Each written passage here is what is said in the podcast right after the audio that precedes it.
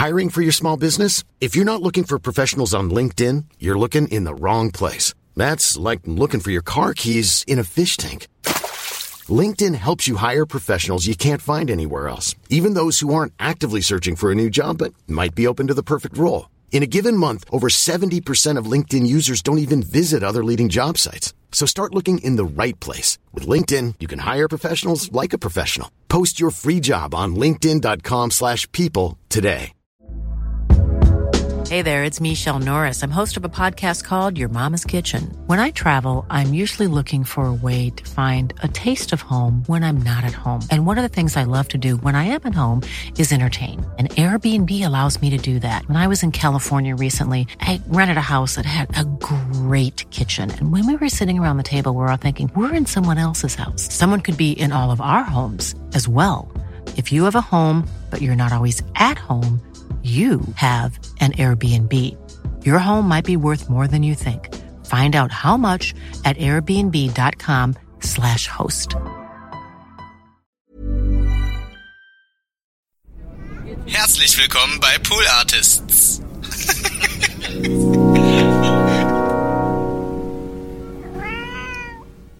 Kannst du eigentlich mal für mein Gewissen auch einen von diesen Keksen Ich esse essen? gleich, ich esse gleich einen. Ich, ich okay, hab nur, dass ich nicht, weil ich habe wirklich, also ich habe jetzt, Nee, nee, ich esse alles da auf, waren bestimmt du, neun in der Packung, Nein. wie immer, und ich habe Hier schon hier sechs lagen gegessen. fünf und hier liegen noch drei. Ja, ja.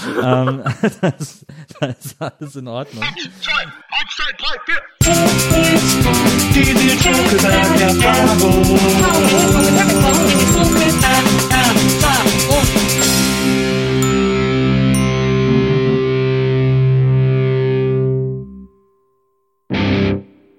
Hallo, liebe Zuhörerinnen, hallo, liebe Zuhörer, herzlich willkommen zu einer neuen Ausgabe äh, NBE der Nils Bokelberg Erfahrung. Und ich habe heute einen Gast, auf den ich mich wahnsinnig freue. Ich glaube, wir werden heute in dieser Sendung mindestens die Zukunft des Journalismus äh, beschließen und äh, exakt durchbesprechen, wenn nicht sogar noch viel mehr. Äh, ich freue mich sehr, sehr, dass du hier bist. Herzlich willkommen, Eva Schulz. Dankeschön, ich freue mich auch sehr. Ja, das ist äh, ganz aufregend heute. Ähm, erstmal äh, kurz vorweg, ne? Äh, die Nils Bokelberg Erfahrung, unsere Idee ist immer, dass die Gäste sich so wohl und so zu Hause wie möglich fühlen. Wir haben auch äh, Knabbereien, wenn wir vorgefragt, was du gerne hättest. Ja. Wir haben hier so ein bisschen Kekse. Es war auch, es ist ja ganz schön schwierig, wenn man vor Wochen gefragt Ja. wird, auf welchen Snack man gerade Bock hat. Das so, stimmt. also das war eine Herausforderung, aber das geht tatsächlich immer. Dann haben wir auch noch äh, Tee für dich. Wussten, aber äh, uns wurde einfach nur gesagt äh, Tee. Deswegen kannst du dir hier aussuchen, was wir, was wir noch so an Tee irgendwie alles äh, am Start haben. Äh, Lisa, die heute die Aufnahme äh, begleitet, wird dann auch nachher noch äh, heißes Wasser für dich bringen. Äh, Das ist eine hervorragende Auswahl auf jeden Fall. Vielleicht muss ich mehrere sein. Also ich nehme noch nicht den Sleepy Ja, Me ist wahrscheinlich noch nicht so eine gute Idee, Nee, ja. ich fange mit Schwarztee an und dann gucken wir, wo wir landen. Okay, sehr gut. ähm, und dann haben wir natürlich auch immer äh, für unsere Gäste, wir versuchen immer rauszufinden, wer ist so ein Idol unserer Gäste oder ein Vorbild oder, Oh. oder ein alter Schwarm oder so. Und da äh, bei dir habe ich kein Vorbild gefunden. Es ist tatsächlich extrem schwer, äh, wenn man dich googelt, äh, herauszufinden, ob du irgendein Idol oder Vorbild hast Mhm. oder so. Und man hat auch so ein bisschen das Gefühl, dass du jemand bist, der nicht so Vorbilder oder Idole irgendwie braucht oder oder oder irgendwie so konkret hat oder so. Aber ich habe äh, rausgefunden, dass du einen Schwarm hast, einen alten Schwarm. Und deswegen haben wir für dich hier das Foto von Fiete von den Pfefferkörnern. Ich habe ihn gerade schon aus dem Augenwinkel gesehen und mich gefragt, ob der da immer steht. Nee, der Und ist nur für dich heute Ja, da. stark. Fiete. Ach, schön, ihn mal wieder zu sehen. Es ist ganz verrückt. Er hat sich ähm, interessant verwachsen. Ich habe neulich mal Fotos ge ge- gesucht von Ja. den Darstellern heute. Da sieht er ein bisschen anders aus. Natürlich aus rein beruflichem Interesse hast ja, du das vermutlich natürlich, gemacht. Ja, ja, natürlich. Ja, Ja, klar. Weil du gerade eine große Story, eine große Background-Story über die Pfefferkörner vorbereitet. Nee, ich habe tatsächlich über die Pfefferkörner gesprochen, ähm, weil ich so Feuermaler auf dem Bein habe und die kleine Schwester von Fiete, an alle, die sich erinnern, Vivi, die hatte so ein Feuermal auf der Stirn. Okay. Und das hat immer gejuckt, wenn, also die Pfefferkörner sind ja so eine Detektivbande im, in der Hamburger Speicherstadt. Ja. Und immer wenn die Kids belogen wurden, konnte Vivi das an ihrem Feuermal merken. Es hat dann so gejuckt. Ja. Und das war für mich ein großer Vorteil, weil ich eben diese Feuermale an den Beinen hatte und einige Mitschülerinnen und Mitschüler immer dachten, scheiße, wenn diese Feuermale so funktionieren, dann kann Eva das auch. Wirklich? Und ja, also das ging, konnte ich sehr gut ausnutzen. Und der, darüber habe ich irgendwie auf Instagram geredet und dann habe ich die Pfefferkörner nochmal Ah ja. rausgegraben. Das war, hast du auch Schloss Einstein geguckt? War das auch so Ja, eine Zeit klar. Ich habe wirklich, also es war, das fing ja an, als ich genau in dem Alter war. Ich habe so erste, zweite Staffel noch mitverfolgt. Freitag 17.05 Uhr. Alles ist da, alles Genau, ist da. genau. Ja. Immer mit meiner Grundschulfreundin Julia habe ich mich getroffen. Und die große, äh, die, der, die große äh, sozusagen ähm, äh, Frage, also ähnlich wie Beatles oder Stones, unter den Menschen, die noch die Titelmusik von Schloss Einstein kennen, äh, ist ja, singen sie, denn wir sind die Kids von morgen oder wir sind die Kings von morgen. Oh Gott, die Kids hätte ich jetzt immer gedacht. Aber das macht ja eigentlich gar keinen Nee, Sinn. das macht keinen Was bedeutet denn Sinn. die Kids von morgen? Aber es hört sich an wie, denn wir Ja. sind die Kids von morgen. Ja, wahrscheinlich ist das von irgendeinem nicht mehr Kid-Menschen geschrieben worden, der das gedacht hat, ich muss die Kids von morgen in die Sendung bringen oder Aber so. Kings würde ja auch Sinn machen eigentlich. ja, würde viel mehr Sinn machen. Ja. Ah, jetzt kriege ich Teewasser, vielen Dank. Vielen Dank, Lisa. So, und jetzt hast du eine Uhr? Ah, doch, ich habe eine Uhr. Ich- ja, Hier steht äh, nämlich fünf bis sechs Minuten ziehen. Ich mach sowas immer nach Ich ma- ja. Ich, ich, ich, ich, ich gieße mir meine Cola ein in der Zwischenzeit. So, also ähm, auf jeden Fall, ich finde das, äh, ich finde das äh, ganz äh, faszinierend, äh, wenn man Interviews mit dir liest, ähm, dass du, du bist im Grunde genommen sowas wie, finde das so schwer zu erklären, aber du bist irgendwie so ein bisschen so die, die, die Stimme des modernen Journalismus geworden oder so, weil du weil quasi alle Leute in Interviews dich immer darum bitten, ihnen Journalismus oder Journalismus für Menschen unter 100 zu erklären. Ja. Äh, das finde ich, das finde ich sehr faszinierend. Aber bevor wir darüber reden und dann, ich habe da ja auch so eigene Theorien äh, oder wir uns da ein bisschen drin, Ah, drin versteigen. Ähm, kurz zum Background: Du bist in Borken geboren, Ja. was mir besonders gut gefällt, weil das ist so südöstlich von der holländischen Grenze, also Ja, oben also in, dem, in der Ecke. eine halbe. Stunde von der holländischen Grenze. Genau. Wirklich. Und da ist so ein ganz kleiner Zipfel, der an Holland grenzt Genau, sozusagen. das Münsterland. Das schöne Münsterland. ja. Es gibt noch einen Borken in Hessen, aber das ist explizit nicht. Ja, das ist, äh, das ist auch so ein bisschen, da ist so Niederrhein, ist auch so die Ecke da, ist quasi südlich Ja, von der euch, Humor oder? ist ähnlich, Ja. genau, ja. Und es ist auch wirklich so, also ich hatte so Mitschüler, die im Wohnzimmer deutsches Handynetz hatten und in der Küche holländisches. Ah, ja. nah, also es ist auch so, da vermischen sich die Kulturen. Hast du auch holländisches Fernsehen gehabt?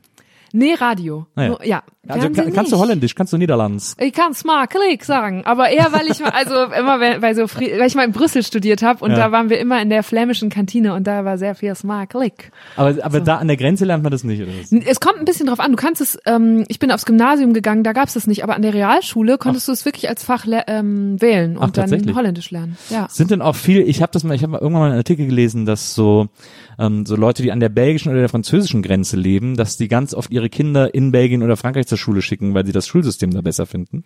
Nee, so, also dafür war es, glaube ich, zu weit und ich weiß auch gar nicht, ob das gegangen wäre. Also ich, also so ambitioniert waren jetzt meine Eltern auch nicht. aber, ähm, aber was es wirklich gab, war, also ich war mit so gut 60 Leuten in der Stufe und davon haben bestimmt fünf, sechs nachher in Niederlanden studiert. Ah ja. Weil die dich wirklich, also die Unis da in Enskede und was da alles in der Nähe ist, die haben uns mit Bussen gekarrt zu ihrem Tag der offenen Tür, Wirklich? damit wir da anfangen zu studieren. Und das ist, glaube ich, auch, du hast ja dann so kleinere ähm, Klassen oder Seminare und so und deswegen war das für viele sehr attraktiv. Also im Grunde genommen Butterfahrt. Ja, äh, zur, Butterfahrt, zur Uni. Ja, Butterfahrt für Erstsemester.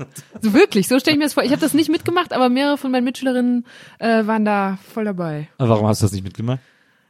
Ich, was habe ich, ich wollte nicht in Holland studieren. Also ich hatte großen Respekt davor. Du musst ja dann trotzdem die Sprache lernen und Ja. es gab auch in Deutschland genug Unis und ich habe auch gar nicht direkt studiert nach dem Abi und deswegen war das alles noch nicht so, Ja, verstehe.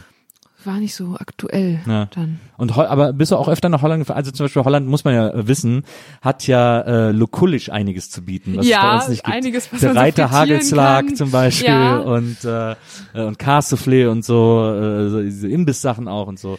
Ja, das stimmt. Es gab ähm, in Winterswijk, das Ja. ist der Markt, auf den die Borkener alle fahren, äh, kurz einmal über die Grenze, dann kaufen sie Kaffee, tanken einmal voll und man kauft, isst dann heißen die Bolletiers oder Poffertiers Ah, oder so. Poffertiers, diese genau, Mini-Pfannkuchen, Ja, und ja. die gibt's da aber in groß, also wirklich so zwei Handvoll Ah, groß. ja. Und das war sehr beliebt. Ja. Ja.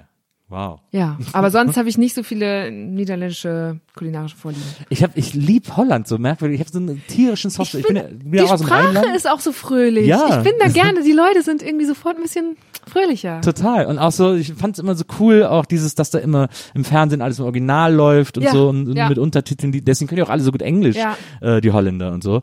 Und äh, ich habe immer einen tierischen Softspot für dieses Land gehabt, das so Ja. so klein ist, aber doch so besonders. Ich versuche auch seit Monaten Maria zu überreden, dass wir mal nach Holland fahren, so Ja, es urlaubsmäßig. ist gro Amsterdam alleine, so als Stadt, ist total, Total. schön. Und ich habe auch das Gefühl, dass die Holländerinnen und Holländer sehr aufgeschlossenes Volk sind. So. Ja. Die sind generell so, die haben Spaß an allem und Ja, sind so wieder. offen. Ja. Und es ist und es ist so nah an Deutschland, es, es ist so klein und Ja. trotzdem so krass anders, finde ich. Ja. Also es, man ist wirklich in einem anderen Land. Ja, du fährst da dann auch, wenn du da mit dem Auto hinfährst, es ist ja auch ein komplett urbanisiertes Land, ne? Ja. Also eigentlich ist alles Stadt in diesem Land und Ja. trotzdem sind dann überall Windmühlen. Ja. So du fährst so sehr lange äh, streng äh, tempolimitierte Straßen entlang und kommst an einer Windmühle nach der anderen vorbei. Das haben sie auch irgendwie alles gut erhalten. Also ja, Das stimmt. sollte man mal hin. Es führt auch ein, äh, ein, ein Holland-Radweg durch Borken, Das äh, mit dem man stimmt. da äh, Ja.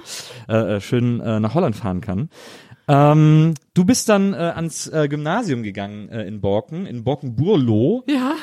äh, in das in äh, das Gymnasium Mariengarden, das betrieben wird von, das muss ich mir, das muss ich ablesen, das habe ich mir extra aufgeschrieben, den Oblaten der unbefleckten Jungfrau Oh Maria. Gott, ja. Oblaten waren für mich immer die Dinger, die man zum Abendmahl Ja, bekommt. die heißen Äh, halt auch einfach genauso. Das sind halt so männliche, so Mönche, nee, Mönche, Padres, ja. Ist auch immer, es ist auch immer ein ein äh, ein Pater ist sozusagen immer der Vorsitzende äh, dieses dieses Gymnasiums. Momentan nicht. Also gerade Genau, ist jetzt es mein, nicht, ja, ja. mein alter Musiklehrer Herr Brands ist inzwischen äh, der Direktor. Da bin ich auch ganz, also ich glaube, der schmeißt den Laden gut. Aber schon zu meiner Zeit gab es noch zwei Geistliche, die Unterricht gemacht haben und sonst waren das alles äh, normale Lehrerinnen und Lehrer. Aber es gab auch äh, vor zwei Jahren, da warst du natürlich schon lange nicht mehr in der Schule, auch Ja. so ein Skandal an dem Ja, Gymnasium, ja, äh, weil ein Referendar äh, nicht nicht äh, unterrichten durfte, weil er homosexuell ist. Ja, genau. Und, ich, und da haben sich da haben sich alle tierisch aufgeregt und haben dann auch äh, Mariengarten ist bunt, Aktion gestartet, Ja. Hashtag, haben dann öffentlich widersprochen. Lehren darf er natürlich trotzdem nicht, Ja. weil quasi so eine kirchliche Einrichtung, also vor allem eine katholisch, äh, erzkatholisch kirchliche Einrichtung, das einfach nicht zulassen kann, dass Ja. da jemand arbeitet, der homosexuell, Ja, offen das ist- homosexuell lebt. Ich habe damals dann auch wieder den Kontakt zu meinen früheren Lehrern gesucht, weil ich wäre da auch gerne hingefahren, hätte dann eine Reportage gemacht. Die haben gesagt, boah Eva, ganz ehrlich, die Schulgemeinschaft ist gerade so aufgewühlt. Also die hatten da schon so den ersten journalistischen Run hinter sich und hatten auch, das haben die, glaube ich, zum ersten Mal erlebt, einen extremen Shitstorm online. Also sie sind mit E-Mails und allem Möglichen befeuert worden auf allen Kanälen und erzählten dann wirklich, dass die Schülerschaft und Schülerinnen auch einfach komplett aufgewühlt waren. Ich habe damals Ja. mit Herrn Erdner, schönen Gruß, sehr ausführlich und über Tage und Wochen dazu geschrieben, wie sich das alles entwickelt hat. Und es ist ja wirklich so, das habe ich damals auch schon so erlebt im Falle eines ähm, Lehrers, der sich hatte scheiden lassen und dann die Schule verlassen Auch musste. Sünde, ja. Was auch was ist, ne? Niemand in der Schulgemeinschaft, also auch wirklich damals die die oberen Lehrer und so standen da dahinter, sondern es ist dann halt immer der Orden, der irgendwo ganz anders sitzt und der dann so ein Kirchenarbeitsrecht durchdrückt, Mhm. nachdem du das ja machen kannst. Also das ist auch was, wo ich eigentlich nochmal einen Deutschland 3000 Beitrag schon lange zu machen will, weil das halt so die Wurzel des Übels ist. Ne? Man muss nicht, ich glaube, es- diese Einzelfälle, die machen es dann immer greifbar und sehr emotional, aber das Kirchenarbeitsrecht ist das, wo man eher mal hingucken muss. Ja. Und das, ja, ist halt super weird. Das ist schwierig. Es gibt ja auch oft so Kindergärten, die irgendwie von der Diakonie betrieben Genau. werden oder so, wo dann auch keiner arbeiten darf, der geschieden ist, der homosexuell ist, was ja. auch immer. Ich habe eine Freundin, die ist Sozialarbeiterin, die ist ganz bewusst nicht aus der Kirche ausgetreten, weil sie gesagt hat, da gehen mir richtig viele potenzielle Arbeitgeber aus Ja. äh, flöten. Ja. ist halt heftig, ne? Ich bin äh, bewusst nicht ausgetreten, weil ich Kirche ganz gut finde. Aber ich bin auch evangelisch und das, äh, die Mhm. Ja, funktioniert auch ein bisschen anders äh, als die katholische Kirche. Aber ich habe total profitiert in meiner Jugend von der Kirche. Also so CVJM und so, so, so Freizeiten, Mhm. auf denen ich mit denen war. Und es war alles super. Deswegen kann ich da nicht so richtig gut loslassen. Ja, ich, ich bin ausgetreten nach meiner Schulzeit. Ich glaube, weil, ich bin da auch ganz dankbar für, weil du auf so einer Klosterschule, und das war eine ansonsten so entspannte Klosterschule, so wir haben morgens gebetet, aber das war es eigentlich auch. Und dann gab's Ja. aber alle paar Jahre mal so ausführlichere Exerzitien und generell ab und zu ein paar Gottesdienste. Und da habe ich dann wenigstens mich mit diesem Glauben auseinandergesetzt. Ich glaube, sonst wäre ich jetzt immer noch ein sehr unreflektiertes Kirchenmitglied. Ja. Und so war dann irgendwann für mich klar, nee, äh, das ist es irgendwie nicht. Ich komme da kognitiv auch nicht durch. Also ich bin halt so ein starker Kopfmensch und ich würde mich jetzt auch nicht als Atheistin bezeichnen, sondern eher als Agnostikerin. Also ich habe mich wirklich damit beschäftigt, womit ich mich noch nicht beschäftigen konnte. Und ähm, das hat aber geholfen, dann auf dieser Schule zu sein, die einem das so nahegelegt hat, sich damit auseinanderzusetzen. Du bist aber dann äh, dementsprechend äh, katholisch. Äh, Gewesen. getauft, Ja, gewesen, ja, genau, genau. ja. Und äh, hast auch Kommunion und das ganze, Ja, ja, das habe ich alles noch Kladderadatsch. mitgemacht. Konfirmation, ja. Das macht man auch so im Rheinland, ne? Ja, also, da, so, also gerade im Münsterland ist es erzkatholisch. Ja. Ähm, ja. Ja, das war alles, gehörte alles irgendwie dazu. Und war jetzt auch nicht, nichts, worunter man gelitten hat oder so, ne? Es war ja alles spannend und so Ja. ritualisiert. Und damals auch noch, also ähm, ich habe auch in meinem Umfeld außerhalb der Schule nicht so viele andere Religionen oder Möglichkeiten wahrgenommen. Also Ja. diese Reflexion oder das Kennenlernen kam dann erst viel später. Und äh, war für dich Kommunion auch so, oh geil, da gibt's Kohle und, äh, und Nee, es gab nicht so viel Kohle. Was? Es war halt ein aufregendes Kleid. Also Kommunion ist ja, oh Gott, du kriegst dieses sehr feine weiße Kleid. Das war aufregend. Aber Kohle kann ich mich nicht erinnern. Ich weiß bei gar uns nicht. ging's ein nur, wobei ich glaube, es ist bei Konfirmation, Ja, die ist ja zwei, drei Jahre ja. später, äh, da kriegt man eher noch so Geldgeschenke als Ja. auf der Kommunion und so. Da ging's halt immer darum, boah, der hat tausend Mark zusammenbekommen von seinen Verwandten. Und so. Und dann gab's so ein Race. Genau, ja, ja, das hat? Nee, daran äh, erinnere ich mich nicht. Ich habe damals eine Stereoanlage, meine erste Stereoanlage geschenkt. Ah, das bekommen. ist gut. Ja, das war sehr gut. Da- Mit Plattenspieler und dann, äh, weil es ja Konfirmation war, kam dann mein ältester Bruder und hat gesagt, hier, jetzt müssen wir die einweihen mit der richtigen, mit der richtigen Platte und dann haben wir Highway to Hell gehört. Ja, Classic. Du, ich habe auch, ich habe das auch, ich habe die Klosterschule auch herausgefordert. Ich bin eine Zeit lang, ich hatte so eine starke Ärztephase in Ja. der unteren Oberstufe und bin dann immer mit es gibt nur einen Gott Bela Farin Rott T-Shirt in dieser Oh ja, Schule verstehe. rumgelaufen. Es wurde auch kommentiert, aber die waren offen, es war, wurde nicht sanktioniert. Es ging schon alles. sehr gut.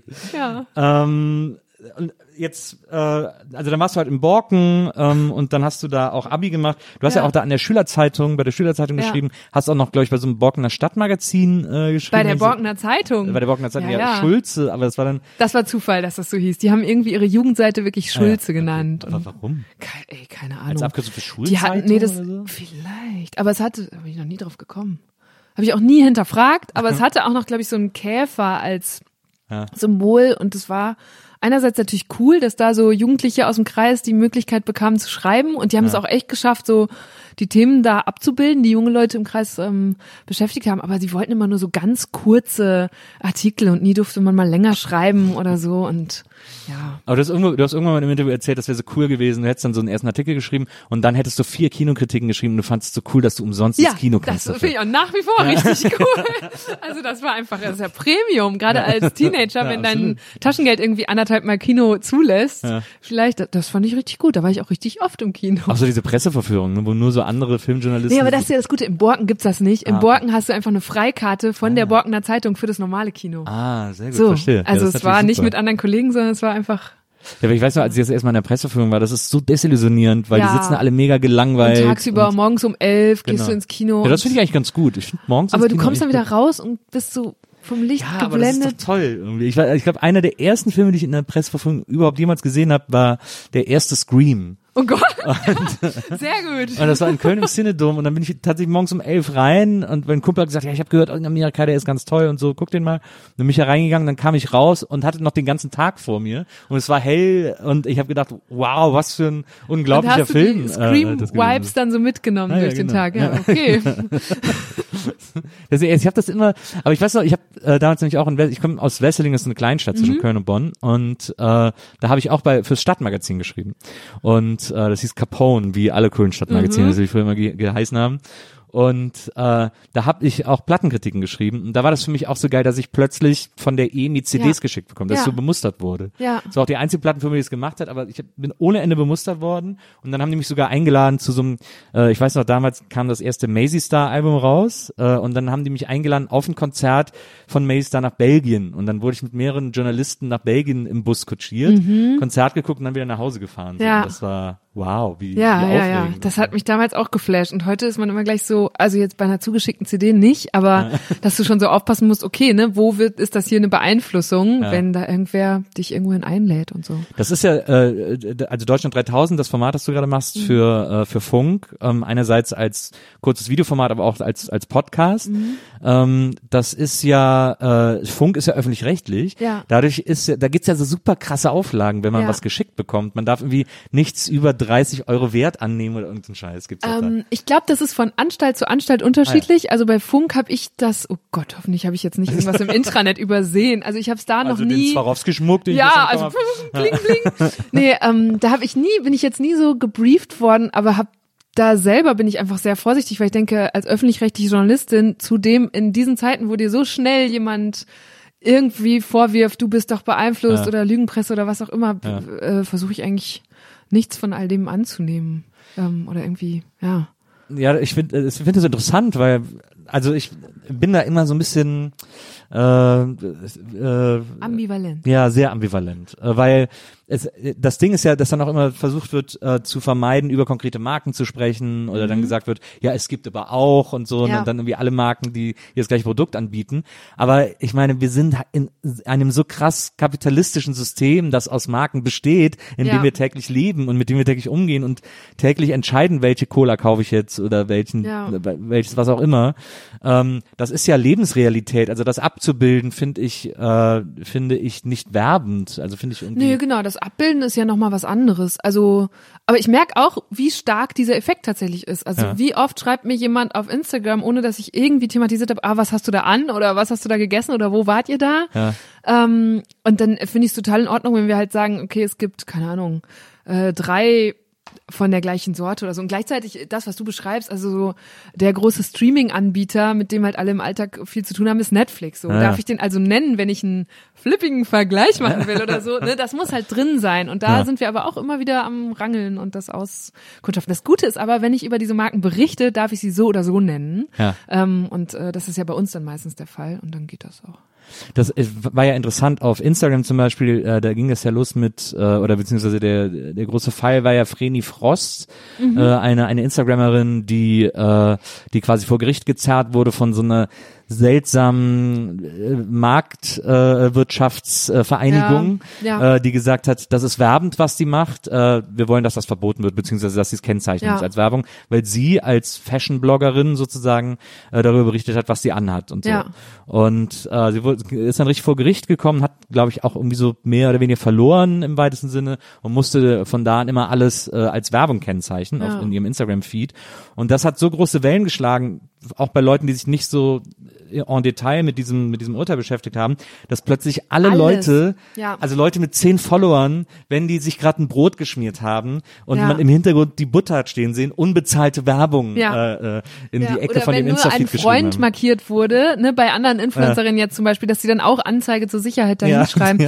Ich finde, ich finde es auch, das kommt einem komplett übertrieben vor und gleichzeitig hatte es, glaube ich, gerade in der Anfangszeit diesen positiven Effekt davon, dass man erstmal wahrnimmt, da ist tatsächlich ganz schön viel gesponsert, was so casual daherkommt und Ja. so ganz normal, ne? Und diese Marke wird nicht aus Versehen dreimal genannt in ihrem Video oder Ja. so. Und das fand ich schon ganz gut und ich glaube, also in meiner Wahrnehmung hat sich das doch inzwischen auch ganz gut eingependelt, oder? Oder ist hab es immer noch? Ich habe so ein bisschen das Gefühl, dass manche Leute das auch sozusagen äh, benutzen, um sich interessant zu machen. Also äh, es gibt Hm. Oder so ein, um sich als Influencer darzustellen. Genau, genau. Du? Es gibt so ein, es ja. gibt so ein Ringelnatz-Gedicht, das heißt sich interessant machen. Das find, fand ich immer so eine schöne Formulierung.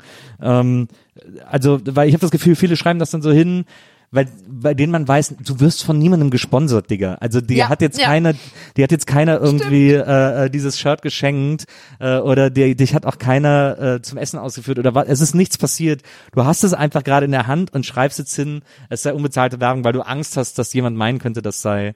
Äh, beauftragt. Oder weil du gesehen werden willst von der Marke, genau. dass die dich nochmal. Übrigens, habt ihr euch hier auch nicht lumpen lassen, habt Premium-Marken-Schokokekse Natürlich. gekauft. Soll ich das jetzt nennen, die Marke? Äh, naja, es gibt doch eigentlich nur Balzen, sind doch die einzigen Es gibt ja auch die ganzen No-Name-Dinger. Ja, Ja, ja. also hier Balsen, Zartbitter-Schokokekse. Es gibt natürlich noch diese, wie heißen diese, Wirklich, diese, Knack. diese Keksmischungen, immer so Delacre oder so, wo dann so, kennst du diese, kennst du nicht diese Keksmischung, die immer ja, in so diese Konferenzräumen Konferenz. stehen? Oh ja, die sind auch von Balsen.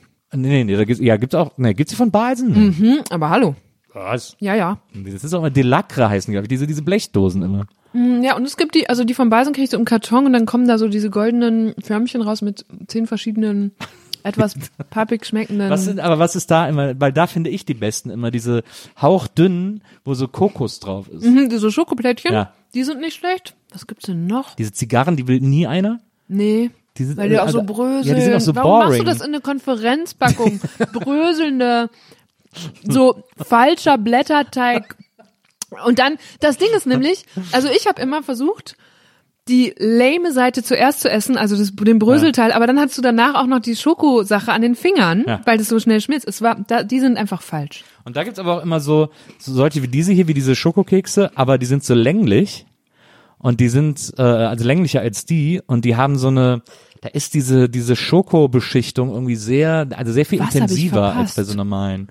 Die ist so ein bisschen, da ist glaube ich dann noch mal so extra grober Zucker drin oder so, dass die so, das ist äh, sehr Die habe ich jetzt gerade nicht vor Augen. Ich habe schon sehr lange, ich meine, wir haben schon sehr lange kein, keine Konferenzkeks mehr irgendwo serviert eben. bekommen. Ja, Ne? Es ist einfach nicht das Jahr dafür.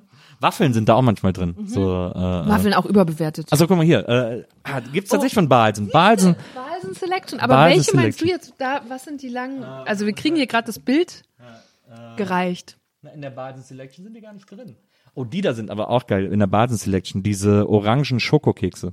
Nee, also ganz, boah, was habt ihr alle mit Orange und Schokolade, die Kombination? Ich kann damit nichts anfangen. Das Schlimmste sind diese auf vom Balsen, wo dann das Orange, die Orange so flüssig drin ist. Da krieg ich. Erfrischungsstäbchen oder was? Nee, nee, so runde, eine Seite Ach so, Schokolade. so Jaffa Cake. ja. Oh, lieb ich. Nee, Mm, nee, kannst du alle Orangenmarmelade haben. drin ja, ist das. nee.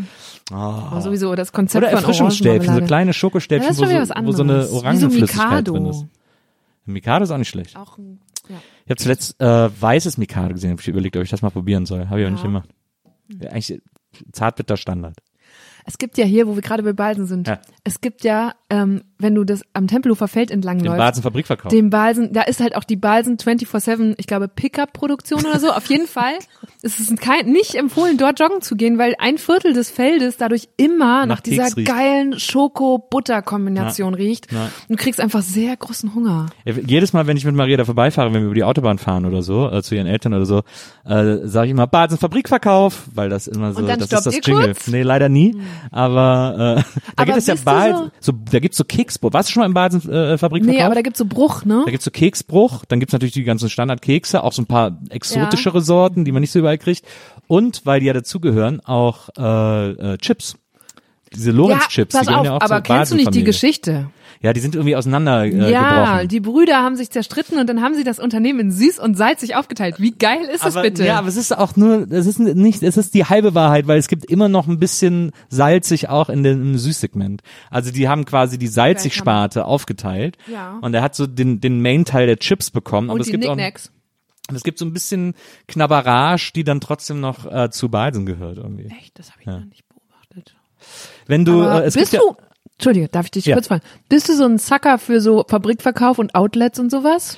Oder Ähm, generell so ein Schnäppchenjäger? Ja, ich bin nicht so ein Schnäppchenjäger, aber ich finde Outlets und Fabrikverkäufe geil, äh, aus dem Grund, weil es da oft Sachen gibt, die ich sonst nirgendwo kriege.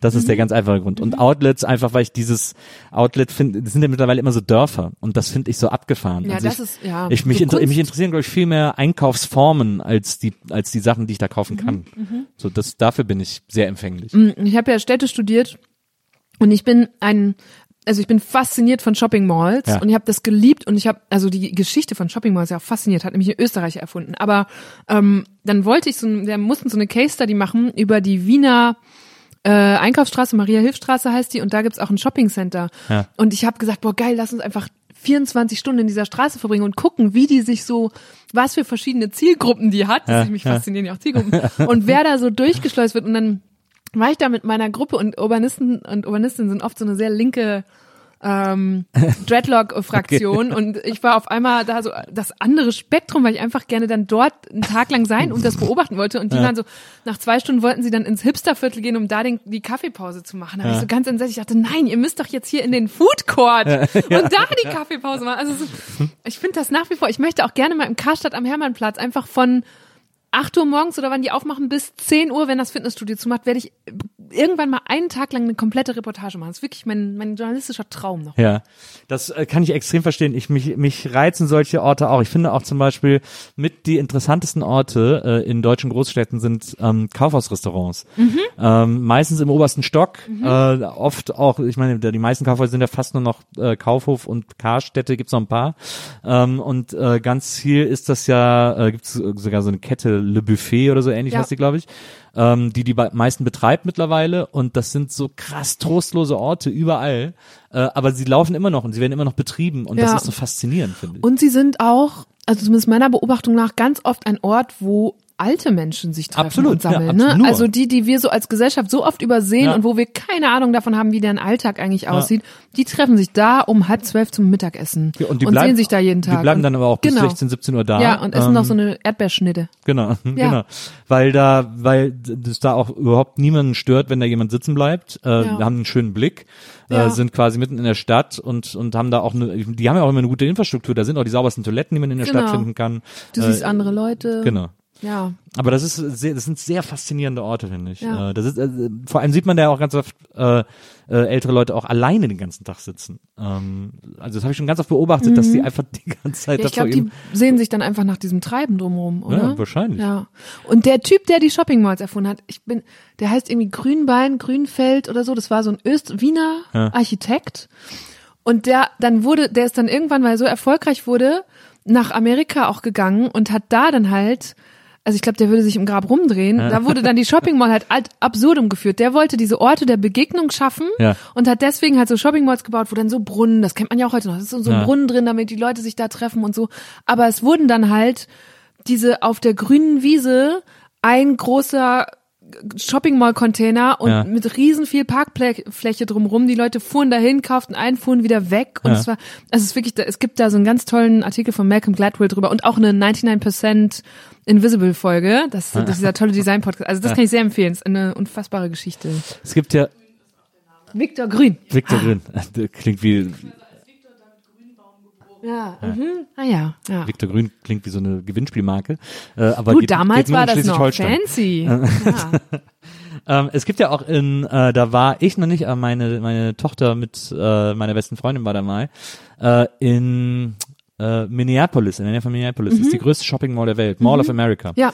Ähm, wo es auch so, wo in der Shopping Mall auch eine Achterbahn ist und so. Ja, ich, ich meine, in Deutschland gibt's ja Shopping Malls mit so Rutschen für die Kids. Das finde ich auch schon aufregend. Ja. Bin ich auch mal ein bisschen verführt. Was ist die beste Mall, in der du in Deutschland jemals warst? Oh.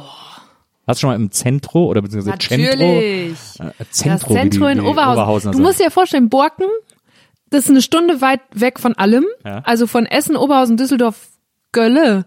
Und deswegen ist, ich habe das neulich, habe ich meine Eltern in einer deutschen Großstadt getroffen und habe gemerkt, für die bedeutet Großstadt immer noch einkaufen gehen. Also die sind dann den ganzen Ja, ja. Samstag shoppen, weil das kannst du in Borken ja nicht. Und deswegen sind wir halt alle paar Monate mal nach ins Zentro, um da einkaufen zu gehen. Und ich weiß noch, dass ich als Kind fasziniert war, weil da gab es ein Restaurant, wie so ein American Diner. Da standen so so geile amerikanische Autos, die du sicher besser kennst als ich drin, konnte man sich auch reinsetzen und die Kellnerinnen fuhren Rollschuh. Und das Ah. fand ich als Kind super. Cool. Also ja, Ja, da gibt's ja auch Zentro die, nicht schlecht. Das Zentrum hat ja auch außen so eine so eine Gastromeile irgendwie, Mhm. wo so diese ganzen. Da war ich mal, ähm, mein Bruder und äh, mein Bruder gesagt, das äh, ist aber hier eine schöne äh, Leistungsschau deutscher Systemgastronomie. Ja. das war eine schöne eine schöne Formulierung. Aber klar, da sind natürlich die ganzen Ketten drin, die auch überall sonst sind. Aber trotzdem ist das Zentro irgendwie, es hat auch noch mal ein besonderes Flair, finde Ja, ich. Äh, ist extrem lang, also es ist sehr lang gebaut, nicht so nicht so äh, so rechteckig ganzen gebaut, Park so eigentlich, ne? als Das ist Schlauch ja wie ein eigener. Stadtteil. Naja. Das, äh, da latscht man sich echt kaputt. Aber ist jetzt nicht so, dass ich jetzt unsere werten Hörerinnen aus Thüringen nach NRW schicken würde, um als erstes ins Zentro nee, zu fahren. das würde ich auch nicht machen. Aber das in Thüringen, wo mag da die nächst, wo die größte Erfurt, Shopping Mall sein? bestimmt. Erfurt, ja wahrscheinlich. Erfurter Supermall. Aber ich habe tatsächlich, also es ist vielleicht ist das genau in den Shopping Malls begründet, dass sie halt alle so gleich aussehen. Ich hätte jetzt nicht eine Lieblingsmall.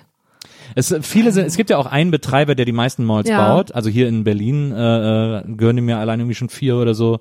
Ähm, und der in ganz Deutschland, der hat so ein System an Mall, das der überall hinsetzt. Ja. Ähm, deswegen, aber ich kann mich zum Beispiel erinnern, ähm, da in Wessing, wo ich aufgewachsen bin, in der Nähe, Richtung Bonn in St. Augustin, da gab es damals einen Laden in den 80ern, als ich klein war, der hieß Huma. Ähm, und das war eine, das war auch eine Mall, also früher haben wir dazu noch Einkaufszentrum gesagt. Ähm, äh, und äh, also da war quasi der Supermarkt der Hauptmieter, so ein Riesensupermarkt und dann noch so ein paar Lädchen da mit drin in so einer in so einer Passage. Oder in Hürth gab es den Hürth-Park, äh, den gibt's auch heute noch äh, mit riesen Kaufhaus und ganz vielen kleinen Läden, ähm, wo dann auch das erste äh, Multiplex in unserer Genau. äh, Gegend gebaut wurde. Diese Multiplexe und Kegelbahnen und was nicht immer da noch drin war, haben ja dann auch, die waren ja genau dazu gedacht, die Nutzungsdauer von diesem ganzen Ort möglichst nach hinten zu verlängern, die Fitnessstudios nach vorne. Also wenn man sich das alles mal ausdenkt, diese, diese ganzen Logiken dahinter, das finde ich faszinierend. Es gibt keine Uhren, damit du die Zeit vergisst. Du wirst immer im Kreis rumgeleitet. Du kannst mit den Rolltreppen nur so fahren, dass du wirklich an nahezu allen Geschäften vorbei musst. Und so. Also Leitsysteme, auch ein kleines Steckenpferd von mir. Es ist wirklich in Shopping Malls faszinierend zu beobachten. Das, ich finde es auch. Ich find's, also da, da bin ich, da bin ich sehr bei dir. Ähm, das finde ich, ich finde das auch ganz, äh, ganz aufregend. Ich bin auch so gerne in Shopping Malls, auch egal, ob die, ob da fehllos ist oder nicht. Ich gucke mir die halt alle gerne an. So, ich finde das irgendwie, äh, weiß ich auch nicht. Ich fühle mich da auch auf eine bizarre Art wohl. so. Ja.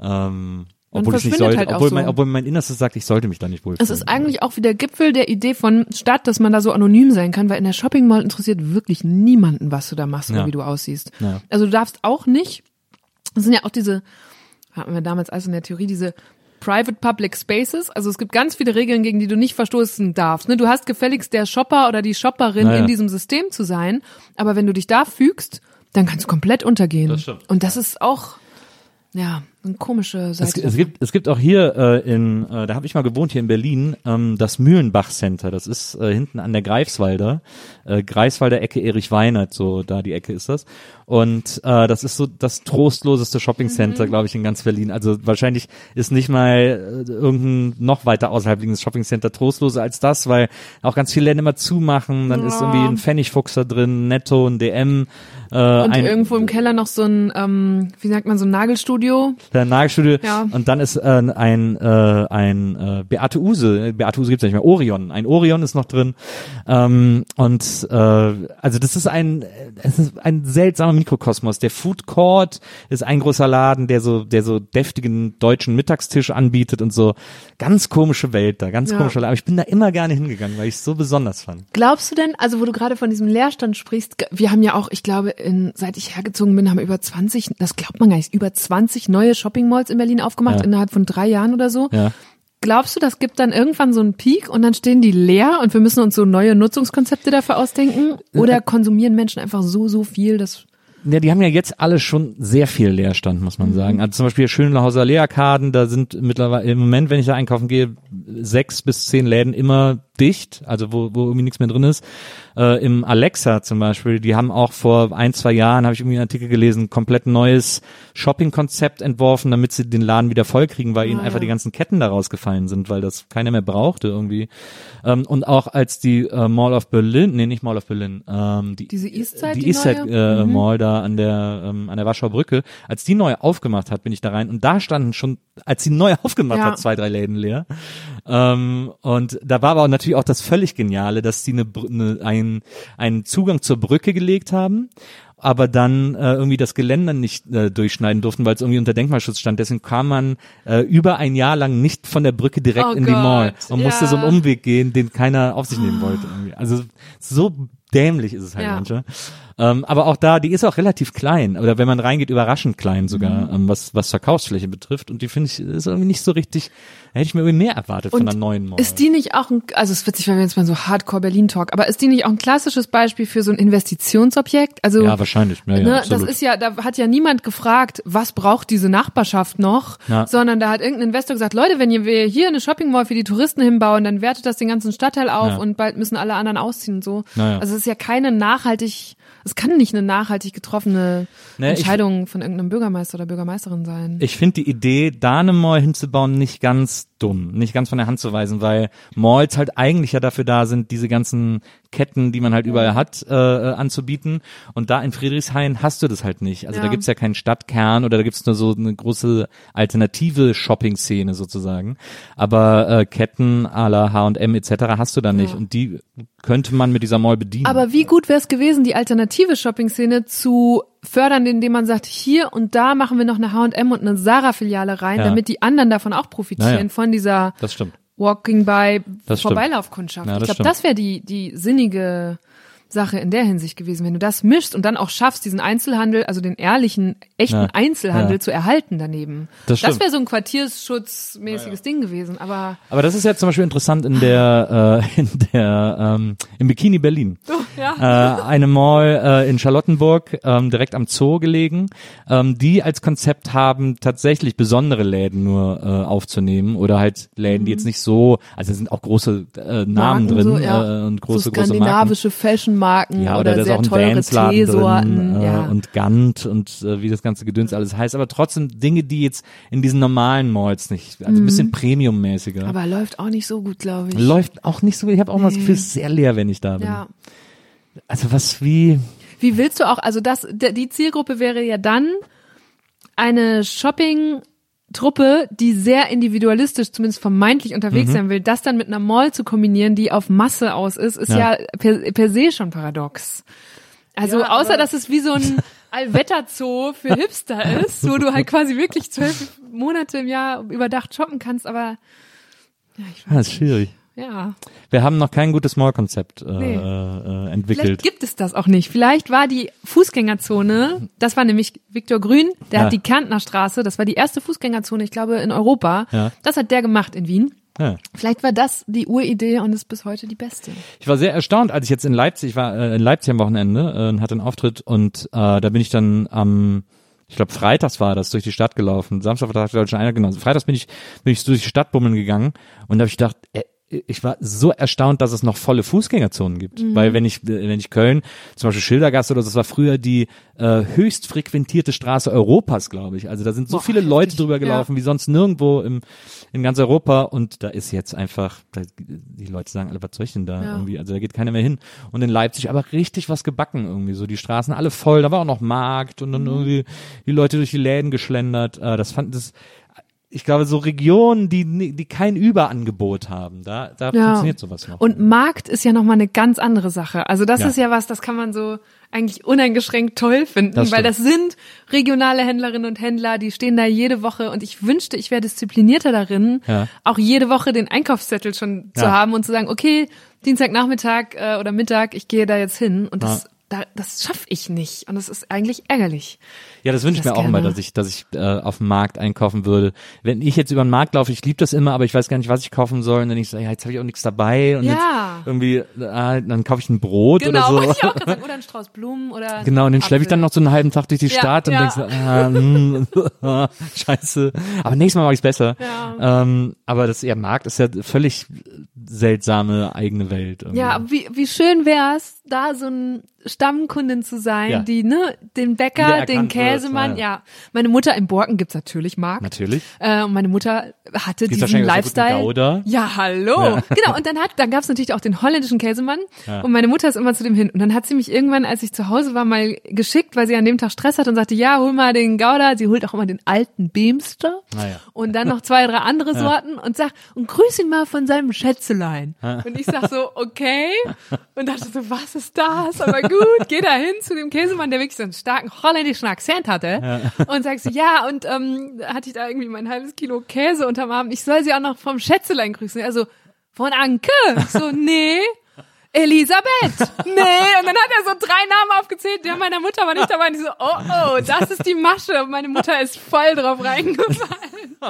Hast du Naja. es denn deiner Mutter erzählt? Ja, schon. Ah, aber ich da hast du ihr Herz gebrochen. Nee, sie kam damit klar. Wahrscheinlich hat sie es dann ausgespielt beim nächsten Mal. Na, oder hat sich mit dem Eiermann dann stärker einge... Das weiß ich auch noch. Der Eiermann, das war auch so ein Bauer, ganz alt. Und der hatte immer die dicken Dinger. Und das waren so besonders große Eier. Cooler, äh, cooler Eiername. Ja. Naja.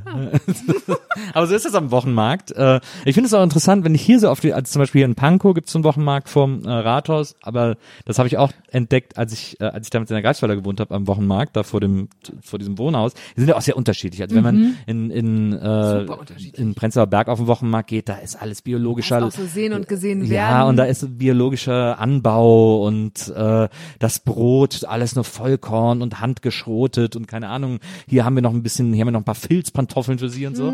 Wenn du aber dann hier so in den Außenbezirken, äh, Pankow, Greifswalder und so weiter äh, auf die Märkte gehst, da sieht es natürlich ganz anders aus. Ähm, 100 Meter Plastikschrott, irgendwie so äh, ein Hammer, äh, brauchen sie noch einen Hammer. Wir haben so ein Portemonnaie, äh, Lederimitat und so. Und äh, was ich da immer gesehen habe, was ich ganz faszinierend finde, sind Stände, die gebrauchte Groschenhefte verkaufen. Das ist ein totaler Markt. Du meinst diese, diese So John Sinclair. schlechten Doktorroman, äh, genau, Arztromane. Arztromane, äh, Gruselromane und, Das und Westernromane. Markt? Das ist, es gibt da so, es gibt da so Stände, die sind so groß wie der Tisch hier meinetwegen und die sind voll nur mit Groschenheften und da sind immer Leute da und kaufen welche. Die tauschen wohl auch, da gibt's wohl auch so Tauschbörsen, ähm, aber das ist Die äh, Diddleblöcke unserer Großmütter. Genau, das ist wirklich ein Markt. Da kommen die, da kommen die Alten hin gedacht. und suchen sich da irgendwie so die, ach, das kenne ich noch nicht. Das, Stark. Du, ich habe mir, ich wohne jetzt über drei Jahre in dieser Stadt und ich habe es jetzt erst geschafft, mir meinen Büchereiausweis zu machen vor ein paar Ja, Wochen. hab ich auch- hab ich auch vor kurzem Ey, erst gemacht. 10 Euro im Jahr. ja. Die besten 10 Euro, die ich je investiert habe. geil, ne? Es ist so schön, mal wieder in so einer Stadtbücherei zu sein und zu sehen, oh, das könnte man mal lesen, das, könnte stimmt. man mal lesen. Dann auch die Das richtig Online und wie krass, Ja. auch, auch wie future-mäßig die mittlerweile organisiert sind. Also, dass ich alles auch an einem Automaten zurückgeben kann und gar keinen Es Menschenkontakt gibt mehr brauche. Brettspiele. Ja, ja Brettspiele. ja, aber ich war jetzt so, weil zu Hause habe ich so einen kleinen Stapel, aber jetzt kann man sich immer wieder was Neues aneignen. Und was ich richtig cool fand, ähm, da gibt's auch so ein Angebot, dass du äh, da stand jetzt irgendwie neulich, als ich da war, wenn du Hilfe bei den Hausaufgaben brauchst oder bei einem Referat, dann kannst du dir da jemanden, also jetzt Schülerinnen Ja. und Schüler natürlich, buchen, der dir eine Stunde hilft. Ah. Und ich wohne in Neukölln und denke mir so, wie gut ist es, weil das sind zum Teil Kids, die zu Hause kein Deutsch sprechen oder so und dann aber dort jemanden haben, der ihnen dabei hilft. Das bietet die Bücherei einfach mit an. Ja. Wie gut ist das? Also es war wirklich Aber da muss ich sagen, was ich da äh, seit Jahren irgendwie denke, ich äh, hat auch mal ein Freund von mir hatte das mal kurz vor und dann hast du es doch wieder verworfen. Ähm, und deswegen denke ich immer, nein, vielleicht muss, muss man es doch selber machen. Äh, mein großer Lieblingsschriftsteller ist äh, Dave Eggers. ähm, Äh, The Circle und so äh, war wahrscheinlich eines seiner bekanntesten. Genau. Ähm, mein Lieblingsbuch von ihm ist tatsächlich auch sein erstes, äh, das heißt ein herzzerreißendes Werk von umwerfender Genialität. Toller äh, Autor, tolles Buch. Ähm, ich treffe den übrigens auch wahrscheinlich zielst du auch darauf hin, dass das irgendwann der Name deiner Biografie wird. so. nee, aber ich treffe den, wenn ich, wenn man wieder reisen darf und wir nach Amerika fahren, hat äh, Maria mir zur Hochzeit äh, geschenkt, dass sie äh, gespendet hat für einen Plattenladen äh, in San Francisco, Amoeba Music, der beste Plattenladen der Welt übrigens. Und ähm, und die hatten so ein, und äh, Dave Eggers wollte denen helfen und hat dann als hat sich als Pledge angeboten, wenn man so und so viel spendet, dann würde er mit einem essen gehen gegenüber und dann geht man danach geht geht er danach mit einem in den Plattenladen und kauft für dich eine Platte von Echo and the Bunnyman. Und äh, das hat Maria mir geschenkt. Da bin Ihr ich seid sehr so aufgeregt. gut im Schenken, kann das sein? Boah. Na, da bin ich sehr aufgeregt. Auf jeden Fall, ähm, äh, Dave Eggers hat schon sehr früh, ich glaube nach seinem ersten oder zweiten Buch, äh, hat der ähm, so Clubs gegründet, äh, weil er ja auch, er hat ja auch ein eigenes Magazin, einen eigenen Verlag, Max Sweeney, ähm, wo auch ganz tolle Bücher rauskommen und tolle äh, Autoren, tolle Texte schreiben.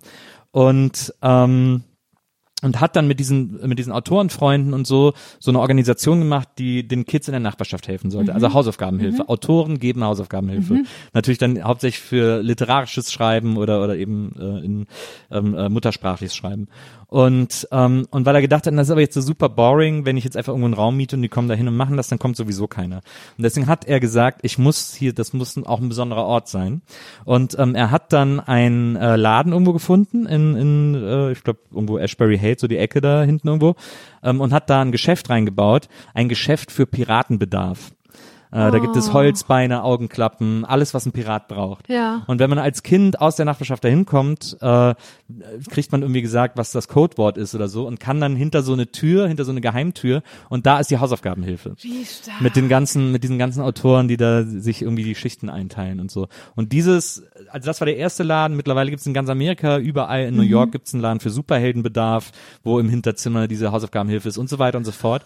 Und da war immer, äh, da habe ich mir gedacht, sowas müsste man auch mal in Berlin machen. Und wie kriegen die. Kinder das Passwort raus? Ja, das wird denen irgendwie mitgeteilt oder so. Also das kriegen die so quasi von Mitarbeitenden so zugestellt. Genau, ja, genau. Weißt du, was ich daran am meisten mag, ist, dass es so, die Kinder stehen über den Erwachsenen. Ja, ja, also total. es so- hat so was ganz Empowerndes. Ja. Das find, und das haben ganz viele Autoren und Autorinnen. Ich bin auch ein großer Fan von so Leuten wie Cornelia Funke oder. Erich Kästner, die alle Kinder einfach sehr ernst genommen Genau, haben. genau. Und das finde ich richtig schön daran. Na. Das ist ja voll gut. Ja, das ist mittlerweile gibt es auch als als als äh, Spielzeuggeschäft-Konzept Mhm. in Amerika. Als wir jetzt äh, letzten November oder so da waren, gab es so eine Ladenkette, ich weiß nicht mehr, wie, wie die hieß. Ähm, aber da war es auch so, da wurde den Kindern ein Geheimwort gesagt am Anfang und die Läden an sich sind total schön. So ausgedrucktes Spielzeug. Ich war auch das erste Mal in einem drin und gedacht, das ist alles sehr schick und so und coole Sachen und dann bin ich kein großes Sortiment, aber irgendwie Mhm. cool. Dann bin ich wieder gegangen und, als und dann bin ich nochmal dran vorbeigegangen, einen Tag später und guck so rein und sehe plötzlich, wie da so ein Kind steht und so ein, so ein Mitarbeiter dem was flüstert und das Kind sagt dann was und dann wird so ein Regal aufgemacht. Und dann bin ich auch so Ah. reingegangen und dann konnte man hinter das Regal und da war nochmal ein kompletter, Oh. voll ausgestatteter Spielzeugladen, der allen Scheiß hatte und wo die Kinder mit allem spielen durften. Oh. Da sind die Kinder rumgerannt, es gab so eine Rundbahn, auf der die rennen konnten, es gab extra Spiele und es gab überall Spielzeug zu kaufen. Ja Traum. Absoluter Wahnsinnsladen. Also wirklich Ja, okay, mach das mal in Mayhem. Berlin auf, finde ich gut. ja, also, ich hatte dann immer überlegt, also für diese, für diese Nachhilfsgeschichte, wie gesagt, das, es gibt mehrere Läden und so Piratenbedarf ist natürlich sehr originell. Ja. Das Schöne ist, dass mittlerweile auch sozusagen die Läden selber das dann tragen. Also weil die Leute es witzig finden, Ja. im Laden für Piratenbedarf zu gehen, da irgendwas zu kaufen, Ja. können die damit alles finanzieren. So. Wie schön. Und äh, ich hatte überlegt, äh, was ich noch nicht entdeckt hatte oder was ich noch nicht gesehen habe, war einen Laden zu machen für Superstar-Bedarf. Äh, wo es so Mhm. Capes, glitzernde Mikrofone gibt und so. Ja, das Ja, ist übrigens, in, das fand ich übrigens auch gut in diesem in diesem Superheldenladen, der ist in Brooklyn. Äh, in diesem Superheldenbedarfsladen gibt's auch eine Teststation für Capes. Das sind unten so Ventilatoren und da kannst du dich so draufstellen und dein Cape ausprobieren. Oh, das würde ich auch gerne mal machen. Ich bin ja pro Cape. Ja, natürlich. Also ja, klar. es ja, gibt ja, Leute, die sind dagegen, die sagen, das hält dich einfach ab und ständig wirst du irgendwo eingesogen. Ja, das Oder- aber die, also ja, braucht man Nein, das der ist- Style, ja, einfach. Ja, eben. Ein Superheld muss ja auch repräsentieren, Ja. hat ja auch repräsentative auf Ja. halb Bundespräsident, halb Superheld. Genau. Äh, da muss man auch, da muss man auch ein Cape haben. ja. aber sowas, also das, das, sowas finde ich toll, so Nachbarschaftshilfe, ne? Ja. Und die dann so anders zu denken und ihm so Kids mit Hausaufgaben zu helfen, so deswegen. Äh, Bibliothek. Ich habe übrigens gesehen bei der Bibliothek in der Online, da gibt's ja, äh, wenn man hier in Berlin in der Stadtbibliothek ist, äh, kann man auch auf die Online zugreifen, wo man online auch äh, Magazine, auch Zeitschriften leihen kann Mhm. Richtig viel digital. die man dann so als alles. PDF ja. kriegt und da kann man auch den Playboy leihen, den aktuellen Wirklich? Playboy. Das war ja, habe ich mir dann natürlich die Interviews durchgelesen. Ja. Und, äh, Die ja und gar war- nicht so schlecht sind. Nee, das stimmt. Äh, Und war sehr beeindruckend. Der amerikanische Playboy ist auch sowieso, die Leute verwechseln oft deutsche Ausgaben von Zeitschriften mit amerikanischen. Ja. Zum Beispiel äh, der deutsche Rolling Stone, ne, ist ja wirklich ein Altherren-Rockblatt, so, Mhm. äh, wo es immer so um um Gitarren geht und um Bruce Springsteen und es gab ja auch zuletzt diese Geschichte mit Joy und so. Ähm, äh, äh, aber wenn man dem den amerikanischen Rolling Stone gegenüberstellt, äh, das ist überhaupt nicht vergleichbar. Viel progressiver, ne? Und ja, und so. extrem politisch. Ist Ja. einfach ist eine Art Spiegel. Teen Vogue ist auch so ein Beispiel.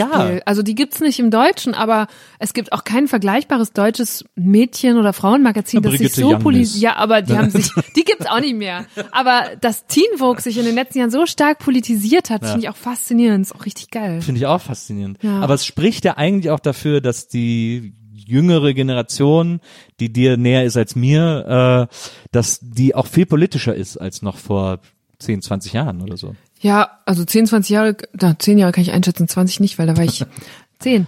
Aber ähm, vielleicht, also vielleicht ist sie das und vielleicht sind Medien aber auch einfach mutiger geworden. Äh, also das sind ja Mainstream-Medien, von denen Ja. wir gerade reden, die einfach merken, ah, man kann das jetzt einfach mal machen. Pro7 ist ein anderes Beispiel, sind auch viel politischer geworden in den vergangenen Monaten äh, und trauen sich jetzt diese Inhalte so zu platzieren und merken, ja, das interessiert die Leute, wenn man das richtig aufbereitet. Ja, ja. Aber Ja. das würde ja dafür sprechen zu sagen, dass die Generation, die jüngere Generation politischer geworden ist oder politische Inhalte für sie selbstverständlicher sind, weil Mhm. die wahrscheinlich auch täglich einfach überall nebeneinander stattfinden. Ja. Also weil Pop und Politik im, auf Instagram oder wo Ja, auch immer genau. nebeneinander stehen. Ja. So. Stimmt. Und auf Instagram ist das in meiner Wahrnehmung noch gar nicht so lange so. Also Mhm. ich habe Deutschland 3000 ja angefangen im Sommer vor der letzten Bundestagswahl 2017. Und da, ich weiß noch, dass äh, YouTube zum Beispiel in Deutschland auch ganz engagiert war und ganz viel losmachen wollte. Und ich glaube, die hatten ehrlich gesagt richtig Probleme, überhaupt YouTuberinnen und YouTuber zu finden, die Ja. da Bock drauf hatten.